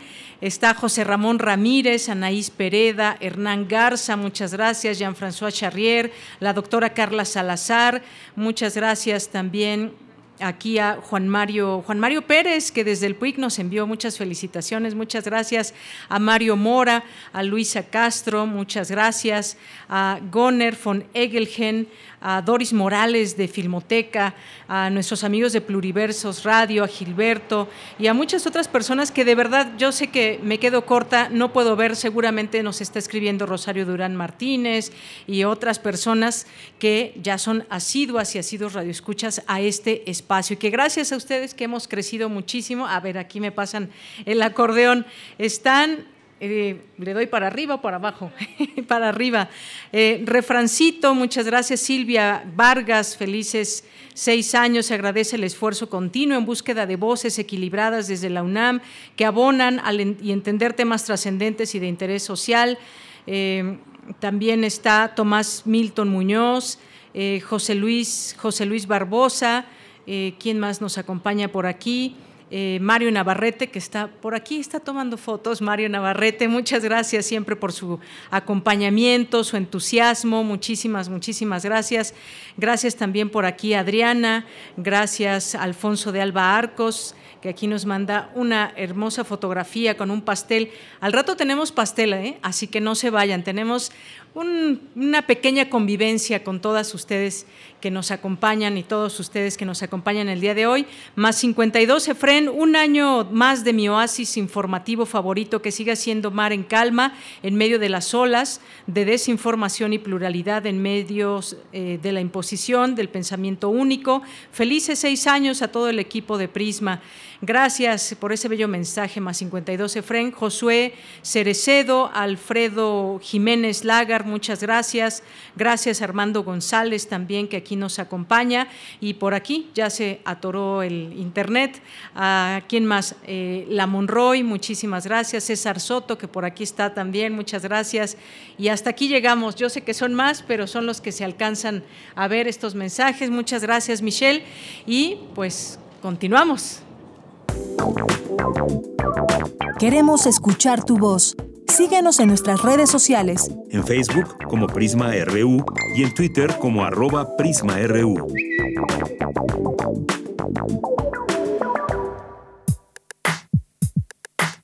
Relatamos al mundo. Relatamos al mundo. Bien, y en esta segunda hora también, además de música, les dijimos que teníamos sorpresas y una de las sorpresas pues fue Elovit, es Elovit con la música. También tenemos algunos libros que están por allá, que al final les vamos a pedir que se acerquen y que elijan el que más quieran. Tenemos algunas novelas y tenemos libros especializados porque desde la UNAM se generan muchos, muchos libros, hay eh, distintas áreas que traen sus estudios y los hacen libros y tenemos varios especializados que a mí me gustaría que ustedes lean porque el título... Eh, porque quizás no todos les interesan o les pueden interesar muchísimo, son muy especializados, pero tenemos parte de estos regalos. Bueno, en esta segunda hora tenemos una mesa de análisis en la que quise invitar a dos periodistas, a dos colegas periodistas, que nos puedan acompañar para hablar de varios temas que yo sé que a la audiencia le interesan, y es hablar de medios alternativos, es hablar de periodismo de investigación, de cómo de cómo están las cosas en el periodismo hoy en nuestro país. Así que hemos invitado a Claudia Villegas y a Lidiet Carrión. Les presento a Claudia Villegas, que es periodista especializada en negocios, economía y finanzas. Ha sido editora en El Financiero, El Semanario y en la agencia de información FinSat. Es fundadora de la revista mexicana Fortuna, Negocios y Finanzas, que se edita en la Ciudad de México desde 2003.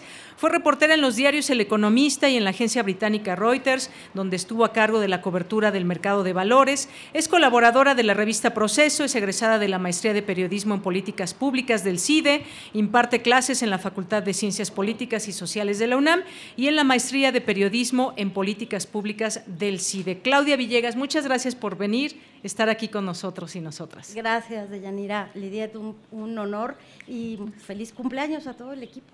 Gracias, gracias Claudia. Y tenemos aquí a Lidiet Carrión, que es periodista y escritora. Sus investigaciones retratan la violencia en contra de las mujeres en México. Es autora del libro La fosa de agua, investigación que documenta casos de feminicidios en los municipios de Tecámac y Ecatepec en el Estado de México. Estudió la carrera de Ciencias de la Comunicación en la Facultad de Ciencias Políticas y Sociales de la UNAM. Es editora del medio Pie de Página y coeditora del medio Corriente Alterna, que ustedes conocen en este espacio Investigaciones desde la UNAM. Eh, también es coautora del Manual Urgente para la Cobertura de Violencia contra las Mujeres y Feminicidios en México, desarrollado por la ONU Mujeres, la Comisión Nacional para Prevenir y Erradicar la Violencia contra las Mujeres y el Instituto Nacional de las Mujeres como instrumento para proporcionar herramientas a las y los periodistas, medios de comunicación y equipos de investigación en los casos de violencia contra las mujeres y niñas. Bienvenida, Lidiet. Hola, este, eh, muchas felicidades y este, muchas gracias por la invitación. Hola, Claudia, y, este, y felicidades a todo el equipo. Gracias, gracias Lidiet por estar aquí con nosotros, Claudia. Y bueno, pues yo les había dicho que esta mesa hablaríamos pues lo que tiene que ver con periodismo, cómo hacer periodismo en estos tiempos, eh, con todos los temas que se están suscitando. A veces no es nada fácil y una de las herramientas muy importantes es el periodismo de investigación, que nos revela, nos da cuenta, nos da datos, nos informa, nos mantiene, pues eh, también a la expectativa de muchos temas que se les debe de dar seguimiento. Y bueno, pues eh, me gustaría comenzar pues con una pequeña reflexión, pensar en, en, medios de comunicación hoy nos remite, por supuesto, a mirar los medios alternativos. Tenemos los medios tradicionales, hay radio, televisión, prensa, pero también ahora tenemos otras herramientas como es Internet y como son distintas propuestas que llegan desde periodistas. Sobre todo me voy a centrar en las propuestas que llegan desde el periodismo. Hoy hay muchos canales de YouTube y hay personas que son llamados influencers y demás, pero yo me quiero centrar en lo que tiene que ver con periodistas. Y entonces pensar en estos medios de comunicación eh, con alternativas, pues nos lleva a pensar en que el público también va creciendo y el público también quiere otras opciones. Entonces me gustaría comenzar con esto, la importancia de los medios alternativos hoy en día. Eh, yo diría, pues en este gobierno, eh, no solamente en este gobierno, creo que el empuje se viene dando desde tiempo atrás, con la llegada de Internet se diversificó mucho la oferta, pero esta necesidad de los medios alternativos. ¿Con quién comenzamos? Con Claudia Villegas. Sí, muchas gracias. Creo que quienes hemos vivido al menos dos décadas, yo soy creo que la más grande de aquí de la mesa. Eh, hemos vivido de pasar de estos medios que controlan, que, de estos medios que tenían un discurso único, a reinventarnos con la posibilidad de poder tener una página de internet, un podcast, un canal en YouTube, en donde le hablamos a la gente, a las personas y en donde me parece que el periodismo de investigación tiene que hacerse esas preguntas clave de por qué, por ejemplo, me interesa que no haya medicamentos, por qué me interesa qué sucedió en los últimos dos sexenios cuando nos decían que era normal que no hubiera medicamentos. Me parece que tenemos la oportunidad de ciudadanizar al periodismo. En un momento en donde hay redes sociales y en donde hay mucho ruido y hay muchas noticias falsas, los medios alternativos yo creo que están presentando esa propuesta de temas cercanos. La UNESCO ha dicho que en este momento de redes sociales hay una captura de los medios desde el poder oligopólico, las empresas, pero también desde el poder político y que los periodistas tenemos la responsabilidad de generar estas historias que le hagan sentido a las personas. Y creo que esa es la gran responsabilidad que tenemos los periodistas en un momento en que todo el mundo tiene acceso a una red social, a tomar una fotografía, a levantar un audio. Creo que el periodismo eh, de investigación se ocupa en cómo sucedieron las cosas y en dónde estamos parados frente al poder y frente a los fenómenos sociales. Muy bien, muchas gracias Claudia Villegas. Sí, esas otras miradas que son siempre necesarias. Y ahora pues también visto desde la perspectiva de género, cómo se hacen ciertas coberturas, por qué cuando hablamos de feminicidios de pronto nos encontramos con temas tan tristes como las revictimizaciones, como eh, eh, lo que pasa con las familias que van y acuden a las autoridades y no obtienen respuestas. Lo platicaste tan bien en la fosa de agua, Lidiet Carrión. Platícanos un poco sobre esta experiencia también de ir abriendo brecha y, también de la importancia de estos medios alternativos que incluyo estas investigaciones como las que tú haces. Sí, bueno, muchas gracias. Eh, bueno, primero, eh, pues eh, gracias por, reitero la invitación. quizás tendríamos que empezar, voy a empezar un poquito como eh, retomando por lo que empieza mi, colega Claudia, este, sobre el periodismo independiente en estos momentos. Eh, eh, yo siempre he tenido problemas con el término periodismo independiente porque todos entendemos, todos y todas entendemos cosas distintas, ¿no? Entonces, yo no sé de repente a qué se refieren con periodismo independiente. Cuando yo digo yo soy periodista independiente, me refiero a que no estoy contratada ni tengo contrato de exclusividad con ningún medio, porque hay medios que consideramos independientes que no necesariamente son independientes. Entonces, que, no son independientes eh, eh, y no, eso no necesariamente quiere decir que esté mal. ¿no? Efectivamente venimos de, un, de una dualidad eh, terrible de los medios, una historia de los medios de comunicación en México tremenda que siempre fue controlada, los diarios por medio del papel, ¿no? De Pipsa, ¿no? y la, la, televisión por medio de, esta, de esto, primero de Televisa y después sale de Televisión Azteca. Eso es bien real. Entonces, sí nos toca una mayor pluralidad, que ojo, no necesariamente quiere decir que el dinero que llega a esos medios de comunicación sea necesariamente pristino e independiente y sin intereses, ¿no? Entonces, si tenemos más medios de comunicación, cabría preguntarse qué tanta penetración tienen, porque México es muy diverso, pero de repente creemos que lo que, eh, por ejemplo, justo con las redes sociales, que a mí me parecen una herramienta maravillosa, a mí, a mí me encantan, pero que de repente creemos que toda la sociedad está en lo mismo y en realidad estamos dialogando con nuestro mismo círculo de conocidos o de personas que tienen más o menos la misma ideología, ¿no? Y la penetración, la opinión pública, se sigue formando todavía a partir de medios mucho más consolidados, más grandes, ¿no?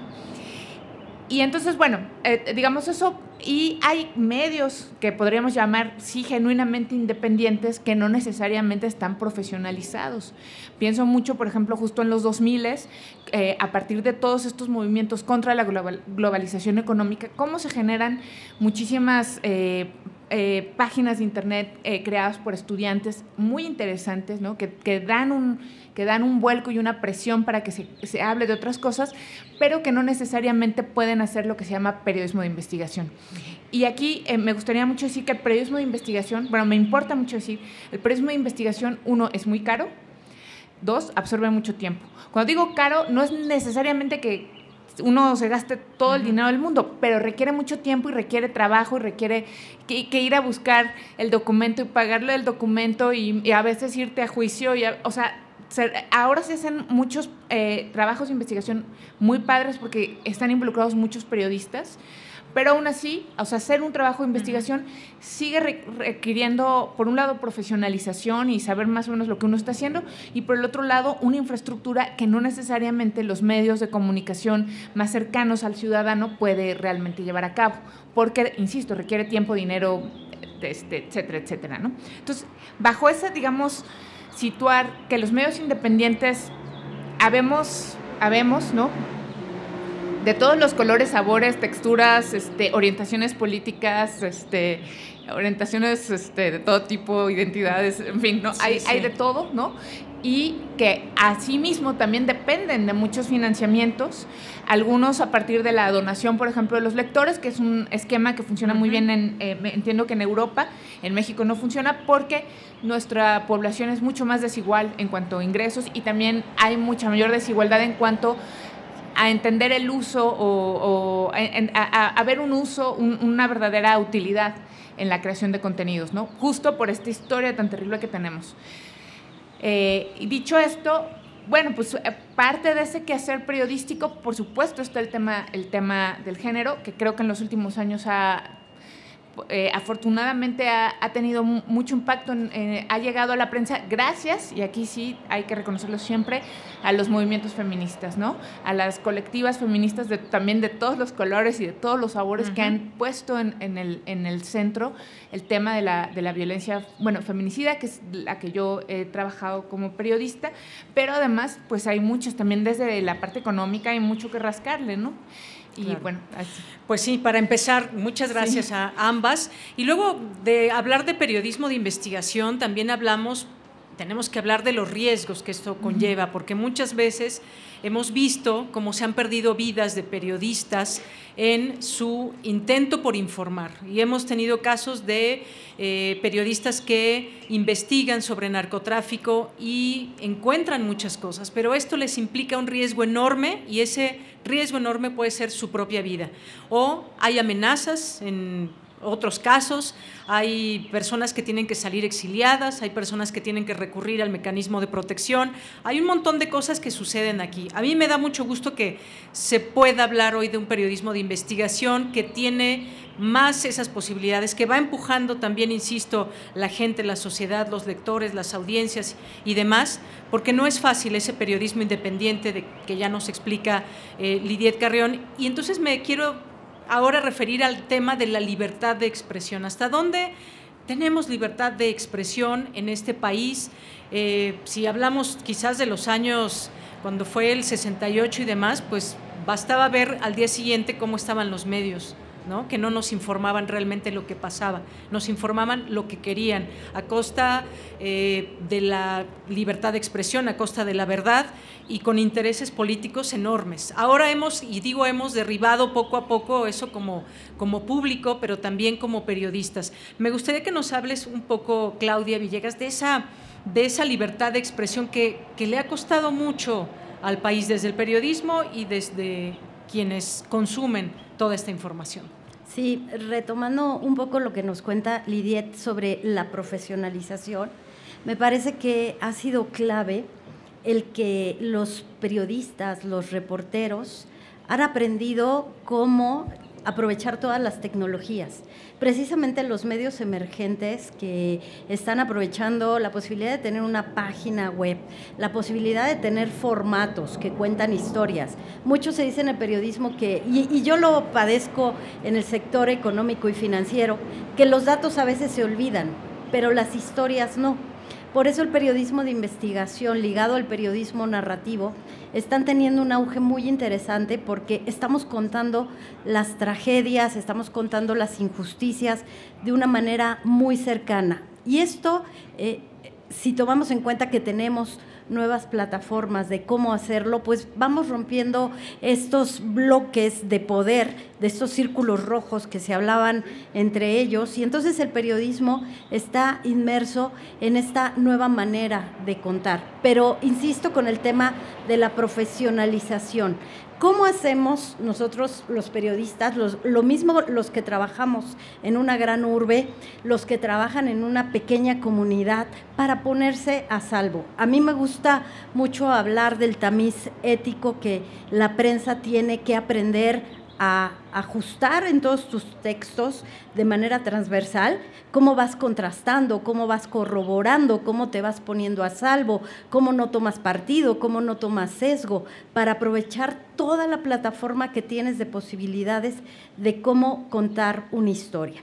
Me parece que estamos en la época de la infocracia, en donde la información va validando la democracia de alguna manera y sentimos que somos más libres porque estamos en un régimen democrático, 30 millones de personas votaron por un presidente, tenemos redes sociales, las, las redes sociales que te permiten expresarte, opinar, pero ¿cómo hacemos que esa manera de eh, expresar la libertad, de llevar nuestros contenidos, se replique de una manera que valide también esa democracia.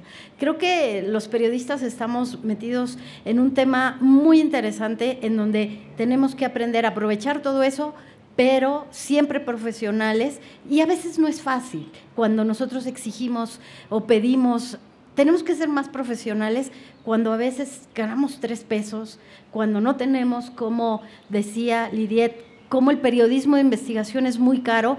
Bueno, Kapuczynski lo que hacía es que era corresponsal eh, de, una agencia muy pobre de Polonia, iba a África y tenía que mandar sus notas todos los días y pagaba... Eh, pues casi eh, centavos por cada palabra, cuidaba mucho las palabras.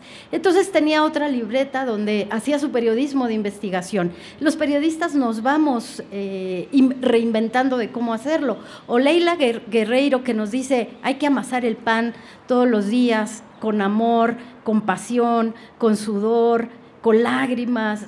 A los periodistas nos cuesta eso, hacer periodismo de investigación y se necesita, bueno, como lo, lo que ha sucedido en el periodismo eh, que está investigando a las mujeres desaparecidas, a las mujeres asesinadas, esta, esta comunión con la comunidad de verdad es que nos está haciendo más fuertes.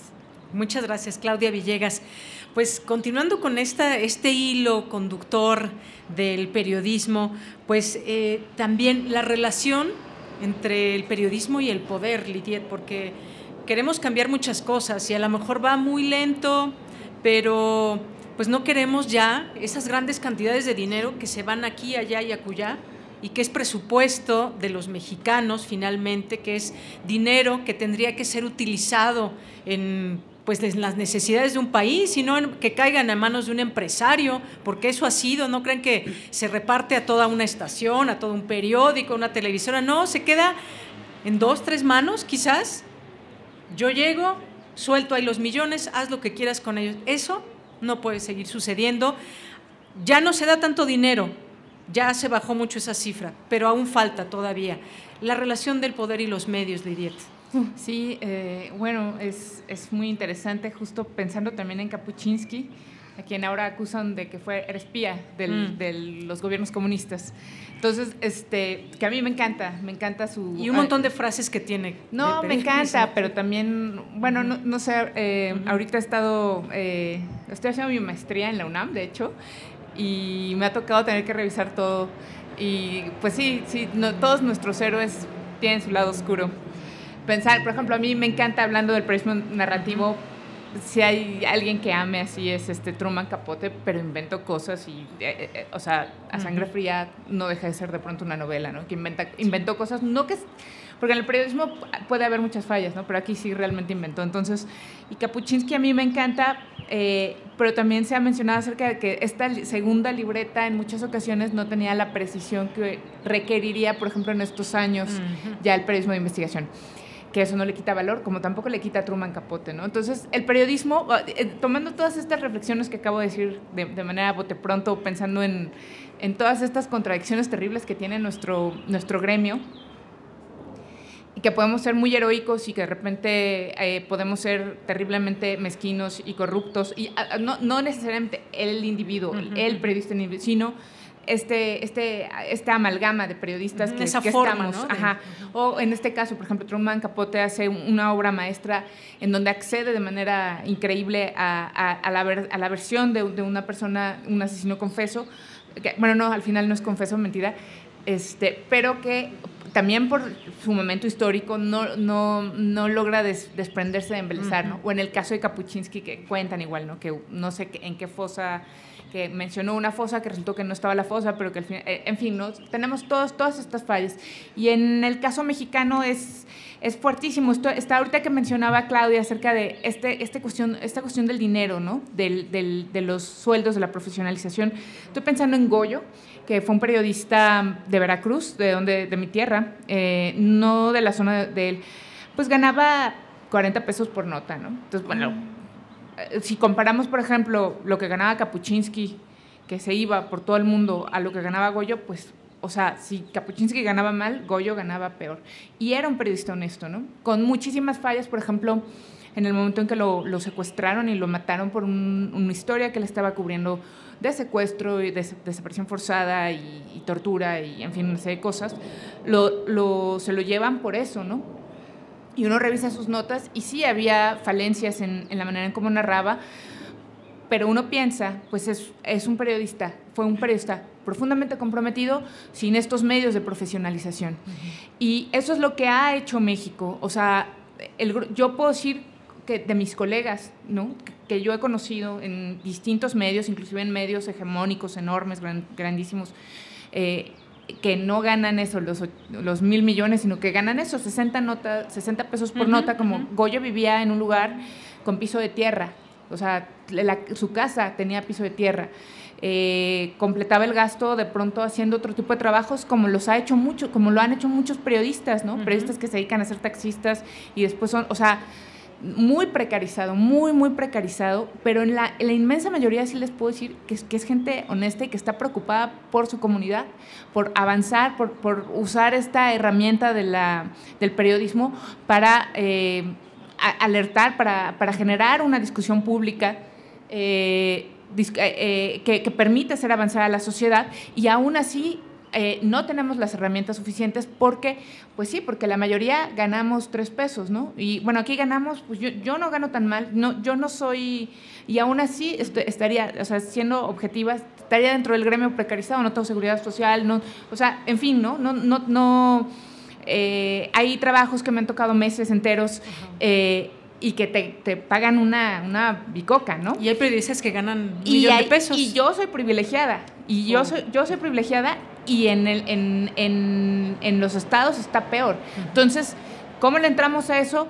Eh, pues sí, hay, hay, es, un, es un país desigual, como es desigual su periodismo, o el periodismo refleja esta realidad de desigualdad, de marginación, de explotación que tiene todo el país. Y entonces, pues sí tenemos que cuestionarnos eh, profundamente cómo hacer para poder hacer llegar más herramientas a las, los periodistas que están en, en los estados. Muy bien. Bueno, ustedes saben siempre que el tiempo en radio es así, es corto, se nos va muy rápido. Tenemos otra intervención más con la que me gustaría que nos despidiéramos, cada una quizás una conclusión de que, en qué momento nos situamos y si queremos mirar así, pues hasta donde se pueda para en beneficio del periodismo, qué retos están en la mesa. Un minuto, Claudia. En un minuto me gustaría reflexionar sobre algo que dice Herscher, que es un autor sobre periodismo emprendedor. Dice que los periodistas no solamente tenemos la responsabilidad de informar, sino que tenemos la responsabilidad y el desafío de hacer que nuestros medios sobrevivan. Entonces, creo que lo que tenemos que hacer es buscar esta cercanía con la ciudadanía, con las causas sociales, incluso con empresarios comprometidos que quieren tener un México diferente, porque justo cuando decía Lidiet, ¿por qué hay tanta precariedad entre los periodistas que nos dedicamos a causas sociales o a causas eh, que no tienen que ver con los círculos rojos? ¿Y por qué un periodista que reporte al poder puede ganar millones de pesos. Creo que ahí está el problema, en cómo hacemos sustentable nuestro periodismo, pero también cómo buscamos aliados en la sociedad.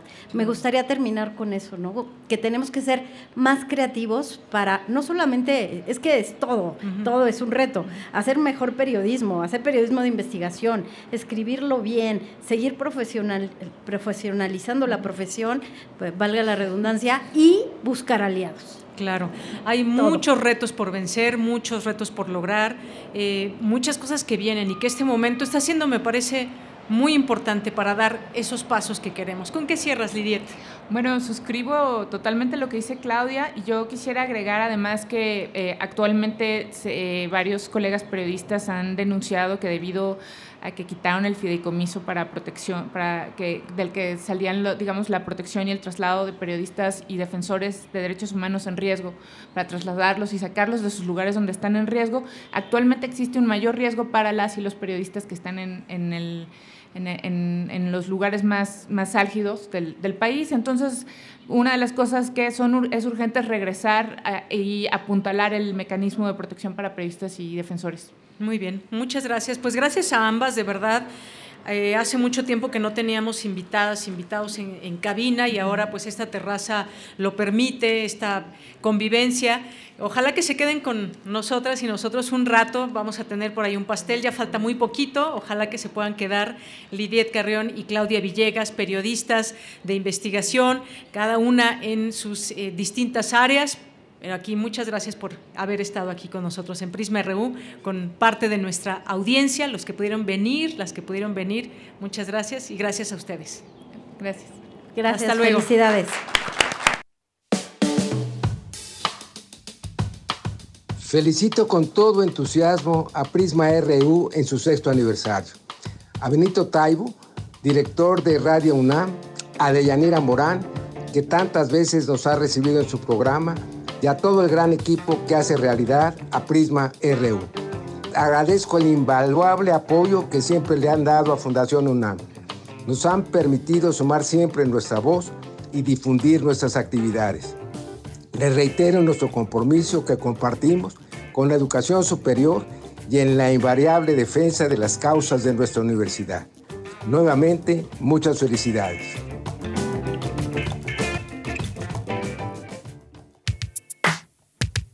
Prisma RU. Relatamos al mundo.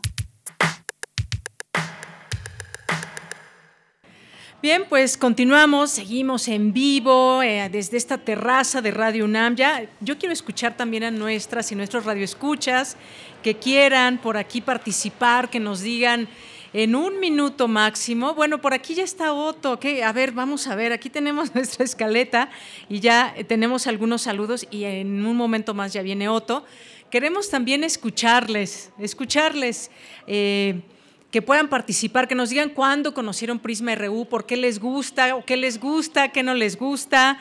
A mí me gustaría que hiciéramos este ejercicio.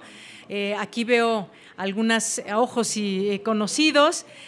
¿Quién quiere participar? Que nos cuente su experiencia con Prisma RU. A ver, por allá, si nos dice su nombre, recuerden nada más un minutito porque tenemos, tenemos el tiempo encima. Muy buenas tardes. Buenas tardes, Jorge Morán Guzmán. Jorge Morán Guzmán es mi tocayo de apellido. Así es.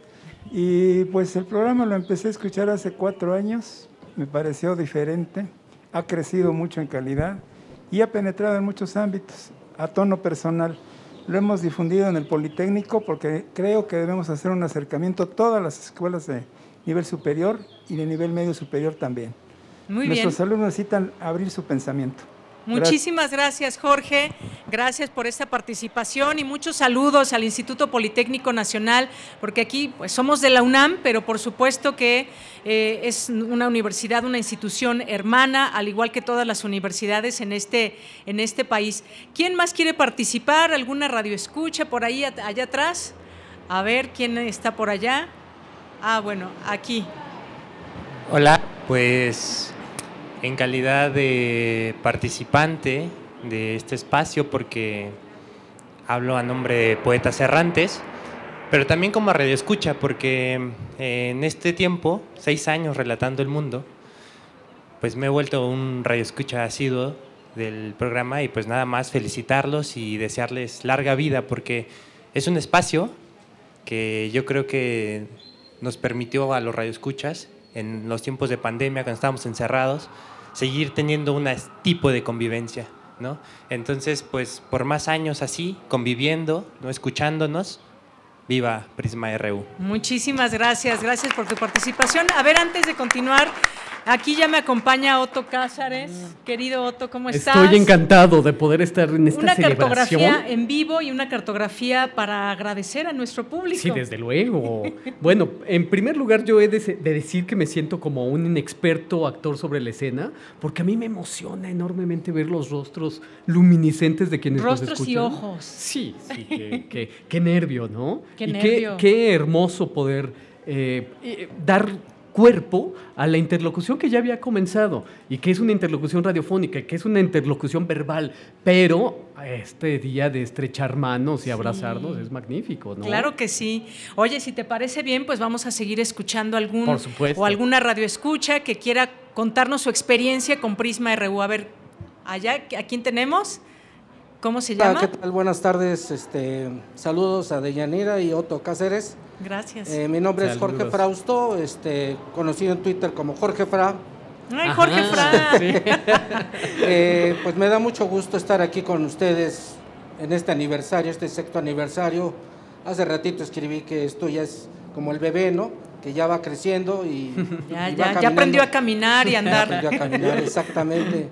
Y pues me, me, da mucho gusto estar aquí porque, bueno, yo mm, he participado desde hace mucho tiempo, en parte en comunicación, en parte cuestiones políticas, y, este programa me gusta mucho porque es muy, eh, eh, no tiene los vicios de otros noticieros que yo los escucho, yo monitoreo en una empresa radio, entonces escucho varios noticieros y veo cuáles son con más tendencia hacia el gobierno, en contra, a favor, etcétera. Y bueno, pues tuve conocimientos de antes con trabajé en la revista Proceso en el área de libros, claro, pero este, una militancia política que también eso me ayudó a, a descubrir muchas cosas y que por cierto este, la vez pasada les comenté de la película de Los Encontraremos, donde era el, documental de Rosario, Ibarra de Piedra, donde puse la música. ¿verdad? Muy bien. Así es que bueno, pues muchas felicidades a, a todo el equipo de Prisma RU. Gracias Jorge, muchas gracias. ¿Alguien más que quiera participar? Porque siempre es muy importante que ahora también escuchemos a la audiencia. Siempre les leemos, pero ahora queremos escucharles. A ver, ¿Quién tenemos bueno, este es un enorme placer estar con ustedes. Soy Refrancito. Refrancito, mucho gusto. Y como dijo, este, decía, ¿no? El maestro Juan Stack se sorprendió, dijo, ah, caray, sí tienes nombre. Me llamo Efraín Flores. Efraín. Pero el título del tuit es de hace muchísimos años que tengo la cuenta, de modo que también para que se confirme que no soy bot. Y entonces, con, enorme gusto este, poder verlos, conocer aquí a los compañeros que hemos tenido contacto seguido. Por ya entre los radioescuchas han hecho comunidad. Exactamente. y los felicito por el sexto aniversario. Trato de escucharlos lo más que puedo, pero el horario a mí no me ayuda. Pero lo hago y cada vez que lo hago, lo hago comprometido y con enorme gusto. Los Muchas felicito. Gracias y un placer estar aquí con ustedes. Gracias, Efraín. Refrancito. Pero además, cada ah, cuando tomen la palabra, tienen que develar su AKA de Twitter, ¿no? Bueno, ahora vamos a hacerlo de 30 segundos para escuchar a más. A ver, ¿quién sigue? A ver, por allá. A ver, si no mal recuerdo, eres Janet. Sí. Ajá. Bueno, brevemente quiero felicitar al equipo, de verdad. Es un programa que enorgullece, nos acerca a la universidad, a nuestra alma mater y felicidades. De verdad es un, es un programa único y es un orgullo universitario. Gracias, gracias Janet. ¿Quién más por aquí? A ver, yo veo por ahí, creo que es Diogenito, creo que es el Zarco. Andan por ahí, ya los viste, ya los saludaste. César. César, Soto, claro. Sí. ¿Y quién más? A ver, porque no conocemos a Entre todos. Muchos, a ver, Paulina, ¿eres hola. Paulina? Sí, hola.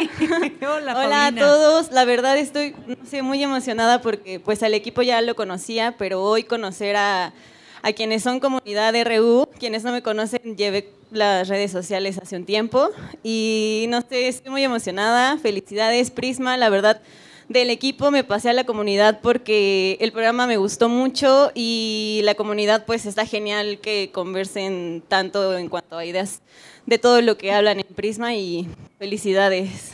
Muchas gracias, gracias Paulina. Y bueno, pues ¿saben qué? Se nos acaba el tiempo y tenemos que escuchar más música con Elovit que ya se prepara, porque esta va a ser la última canción, desafortunadamente la última. Bueno, a lo mejor después y le ah, pedimos otra después ya que porque tenemos que terminar las tres. ¿verdad? Claro, puede ser. Así que vamos a escuchar, ¿qué vamos a escuchar, Elo? Bueno, este tema, Ajá. Eh, este tema se llama salida de emergencia. Uy, salida de emergencia. Esperamos no tener que salir de emergencia por algún motivo y seguir disfrutando de tu voz, de los radioescuchas y de este espacio. Adelante, Elovit. Muchísimas gracias. Yo quiero agradecer muchísimo a Vicky que también ella hizo la recomendación de que yo pudiera estar presente. Felicidades a ustedes, Prisma RU, y pues muchas gracias, Radio UNAM.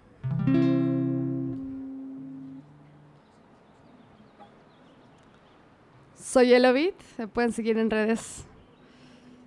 Y vámonos con esto que dice así.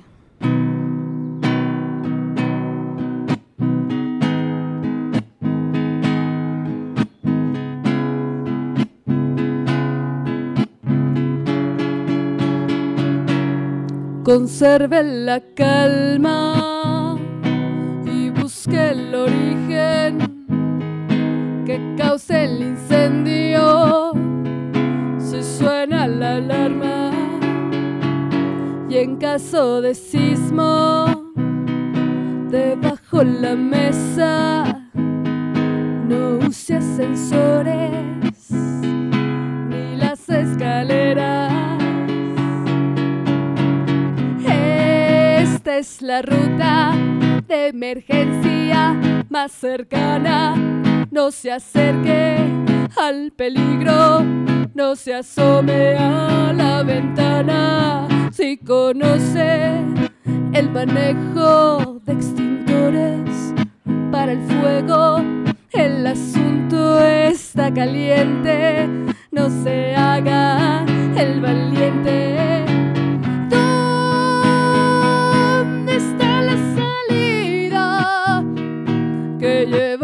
Puertas del corazón?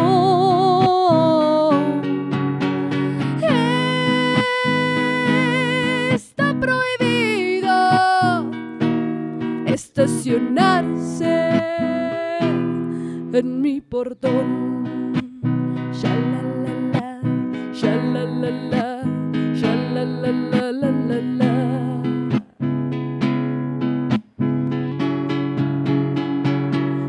corro, no empujo, no grito, no huyo. Si puede, ayude. Si no disimule. Moje un pañuelo y arrástrese por el suelo o resguarde la cabeza de pesadas ilusiones. Está herido, localice los servicios de auxilio y volvamos a encontrarnos en el punto de reunión. ¿Dónde está la salida que lleva las puertas del corazón? Oh.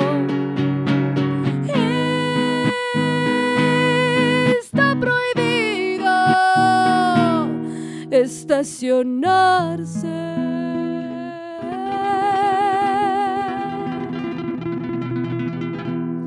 En mi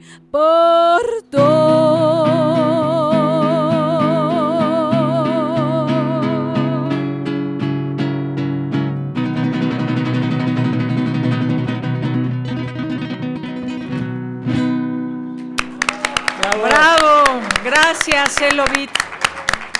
Bellísima voz, no dejen de acompañarla en sus próximos conciertos. Y bueno, ya nos vamos, ¿verdad? Aquí nuestro productor ya nos dice que nos queda muy poco tiempo. Pues vamos a los créditos y espero que no se nos escape nadie. Empezamos con el Departamento de Información, Virginia Sánchez, gracias Vicky, Cristina Godínez, Dulce García, Tamara Quirós, Cindy Pérez, Daniel Olivares, En la jefatura de información, Abraham Menchaca. en la producción Marco Lubián. Asistencia, Denis Licea.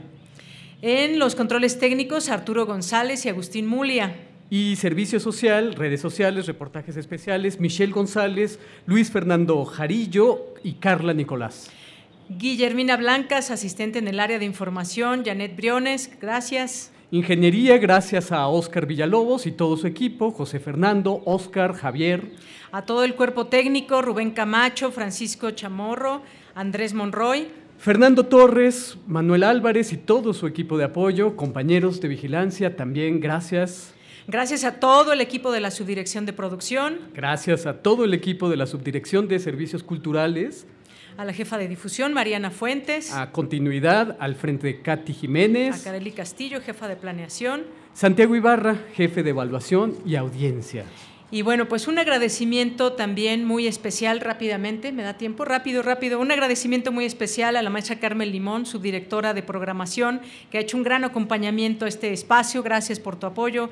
Carmen, a Ale Rangel, asistente de dirección, a Rodrigo Aguilar, productor de casi seis años de Prisma RU, ¿dónde está? Por allá. está. Rodrigo. Rodrigo, a poetas errantes que andan por aquí, Marta Romo, muchas gracias. A otras áreas con las cuales también tenemos comunicación, Fonoteca con Yola Medina, Amparo Mi- Millán, Discoteca con Dulce Wet, nuestras queridas voces oficiales de Radio UNAM, Margarita Castillo, María Sandoval y Juan Stack, a todos y todos nuestros colaboradores que hacen de este espacio un mosaico de voces diversas. Otto, Monse, le mandamos un saludo. Un abrazo y también a su papá. Claro que sí.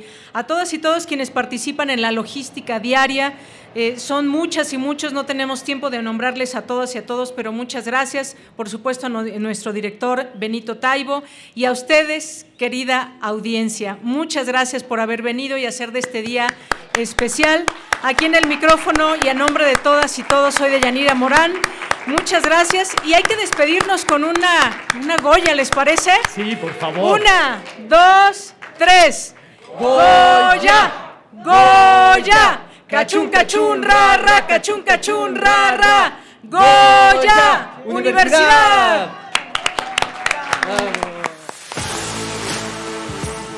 Radio UNAM presentó Prisma RU. Una mirada universitaria sobre los acontecimientos actuales. Prisma RU. Relatamos al mundo.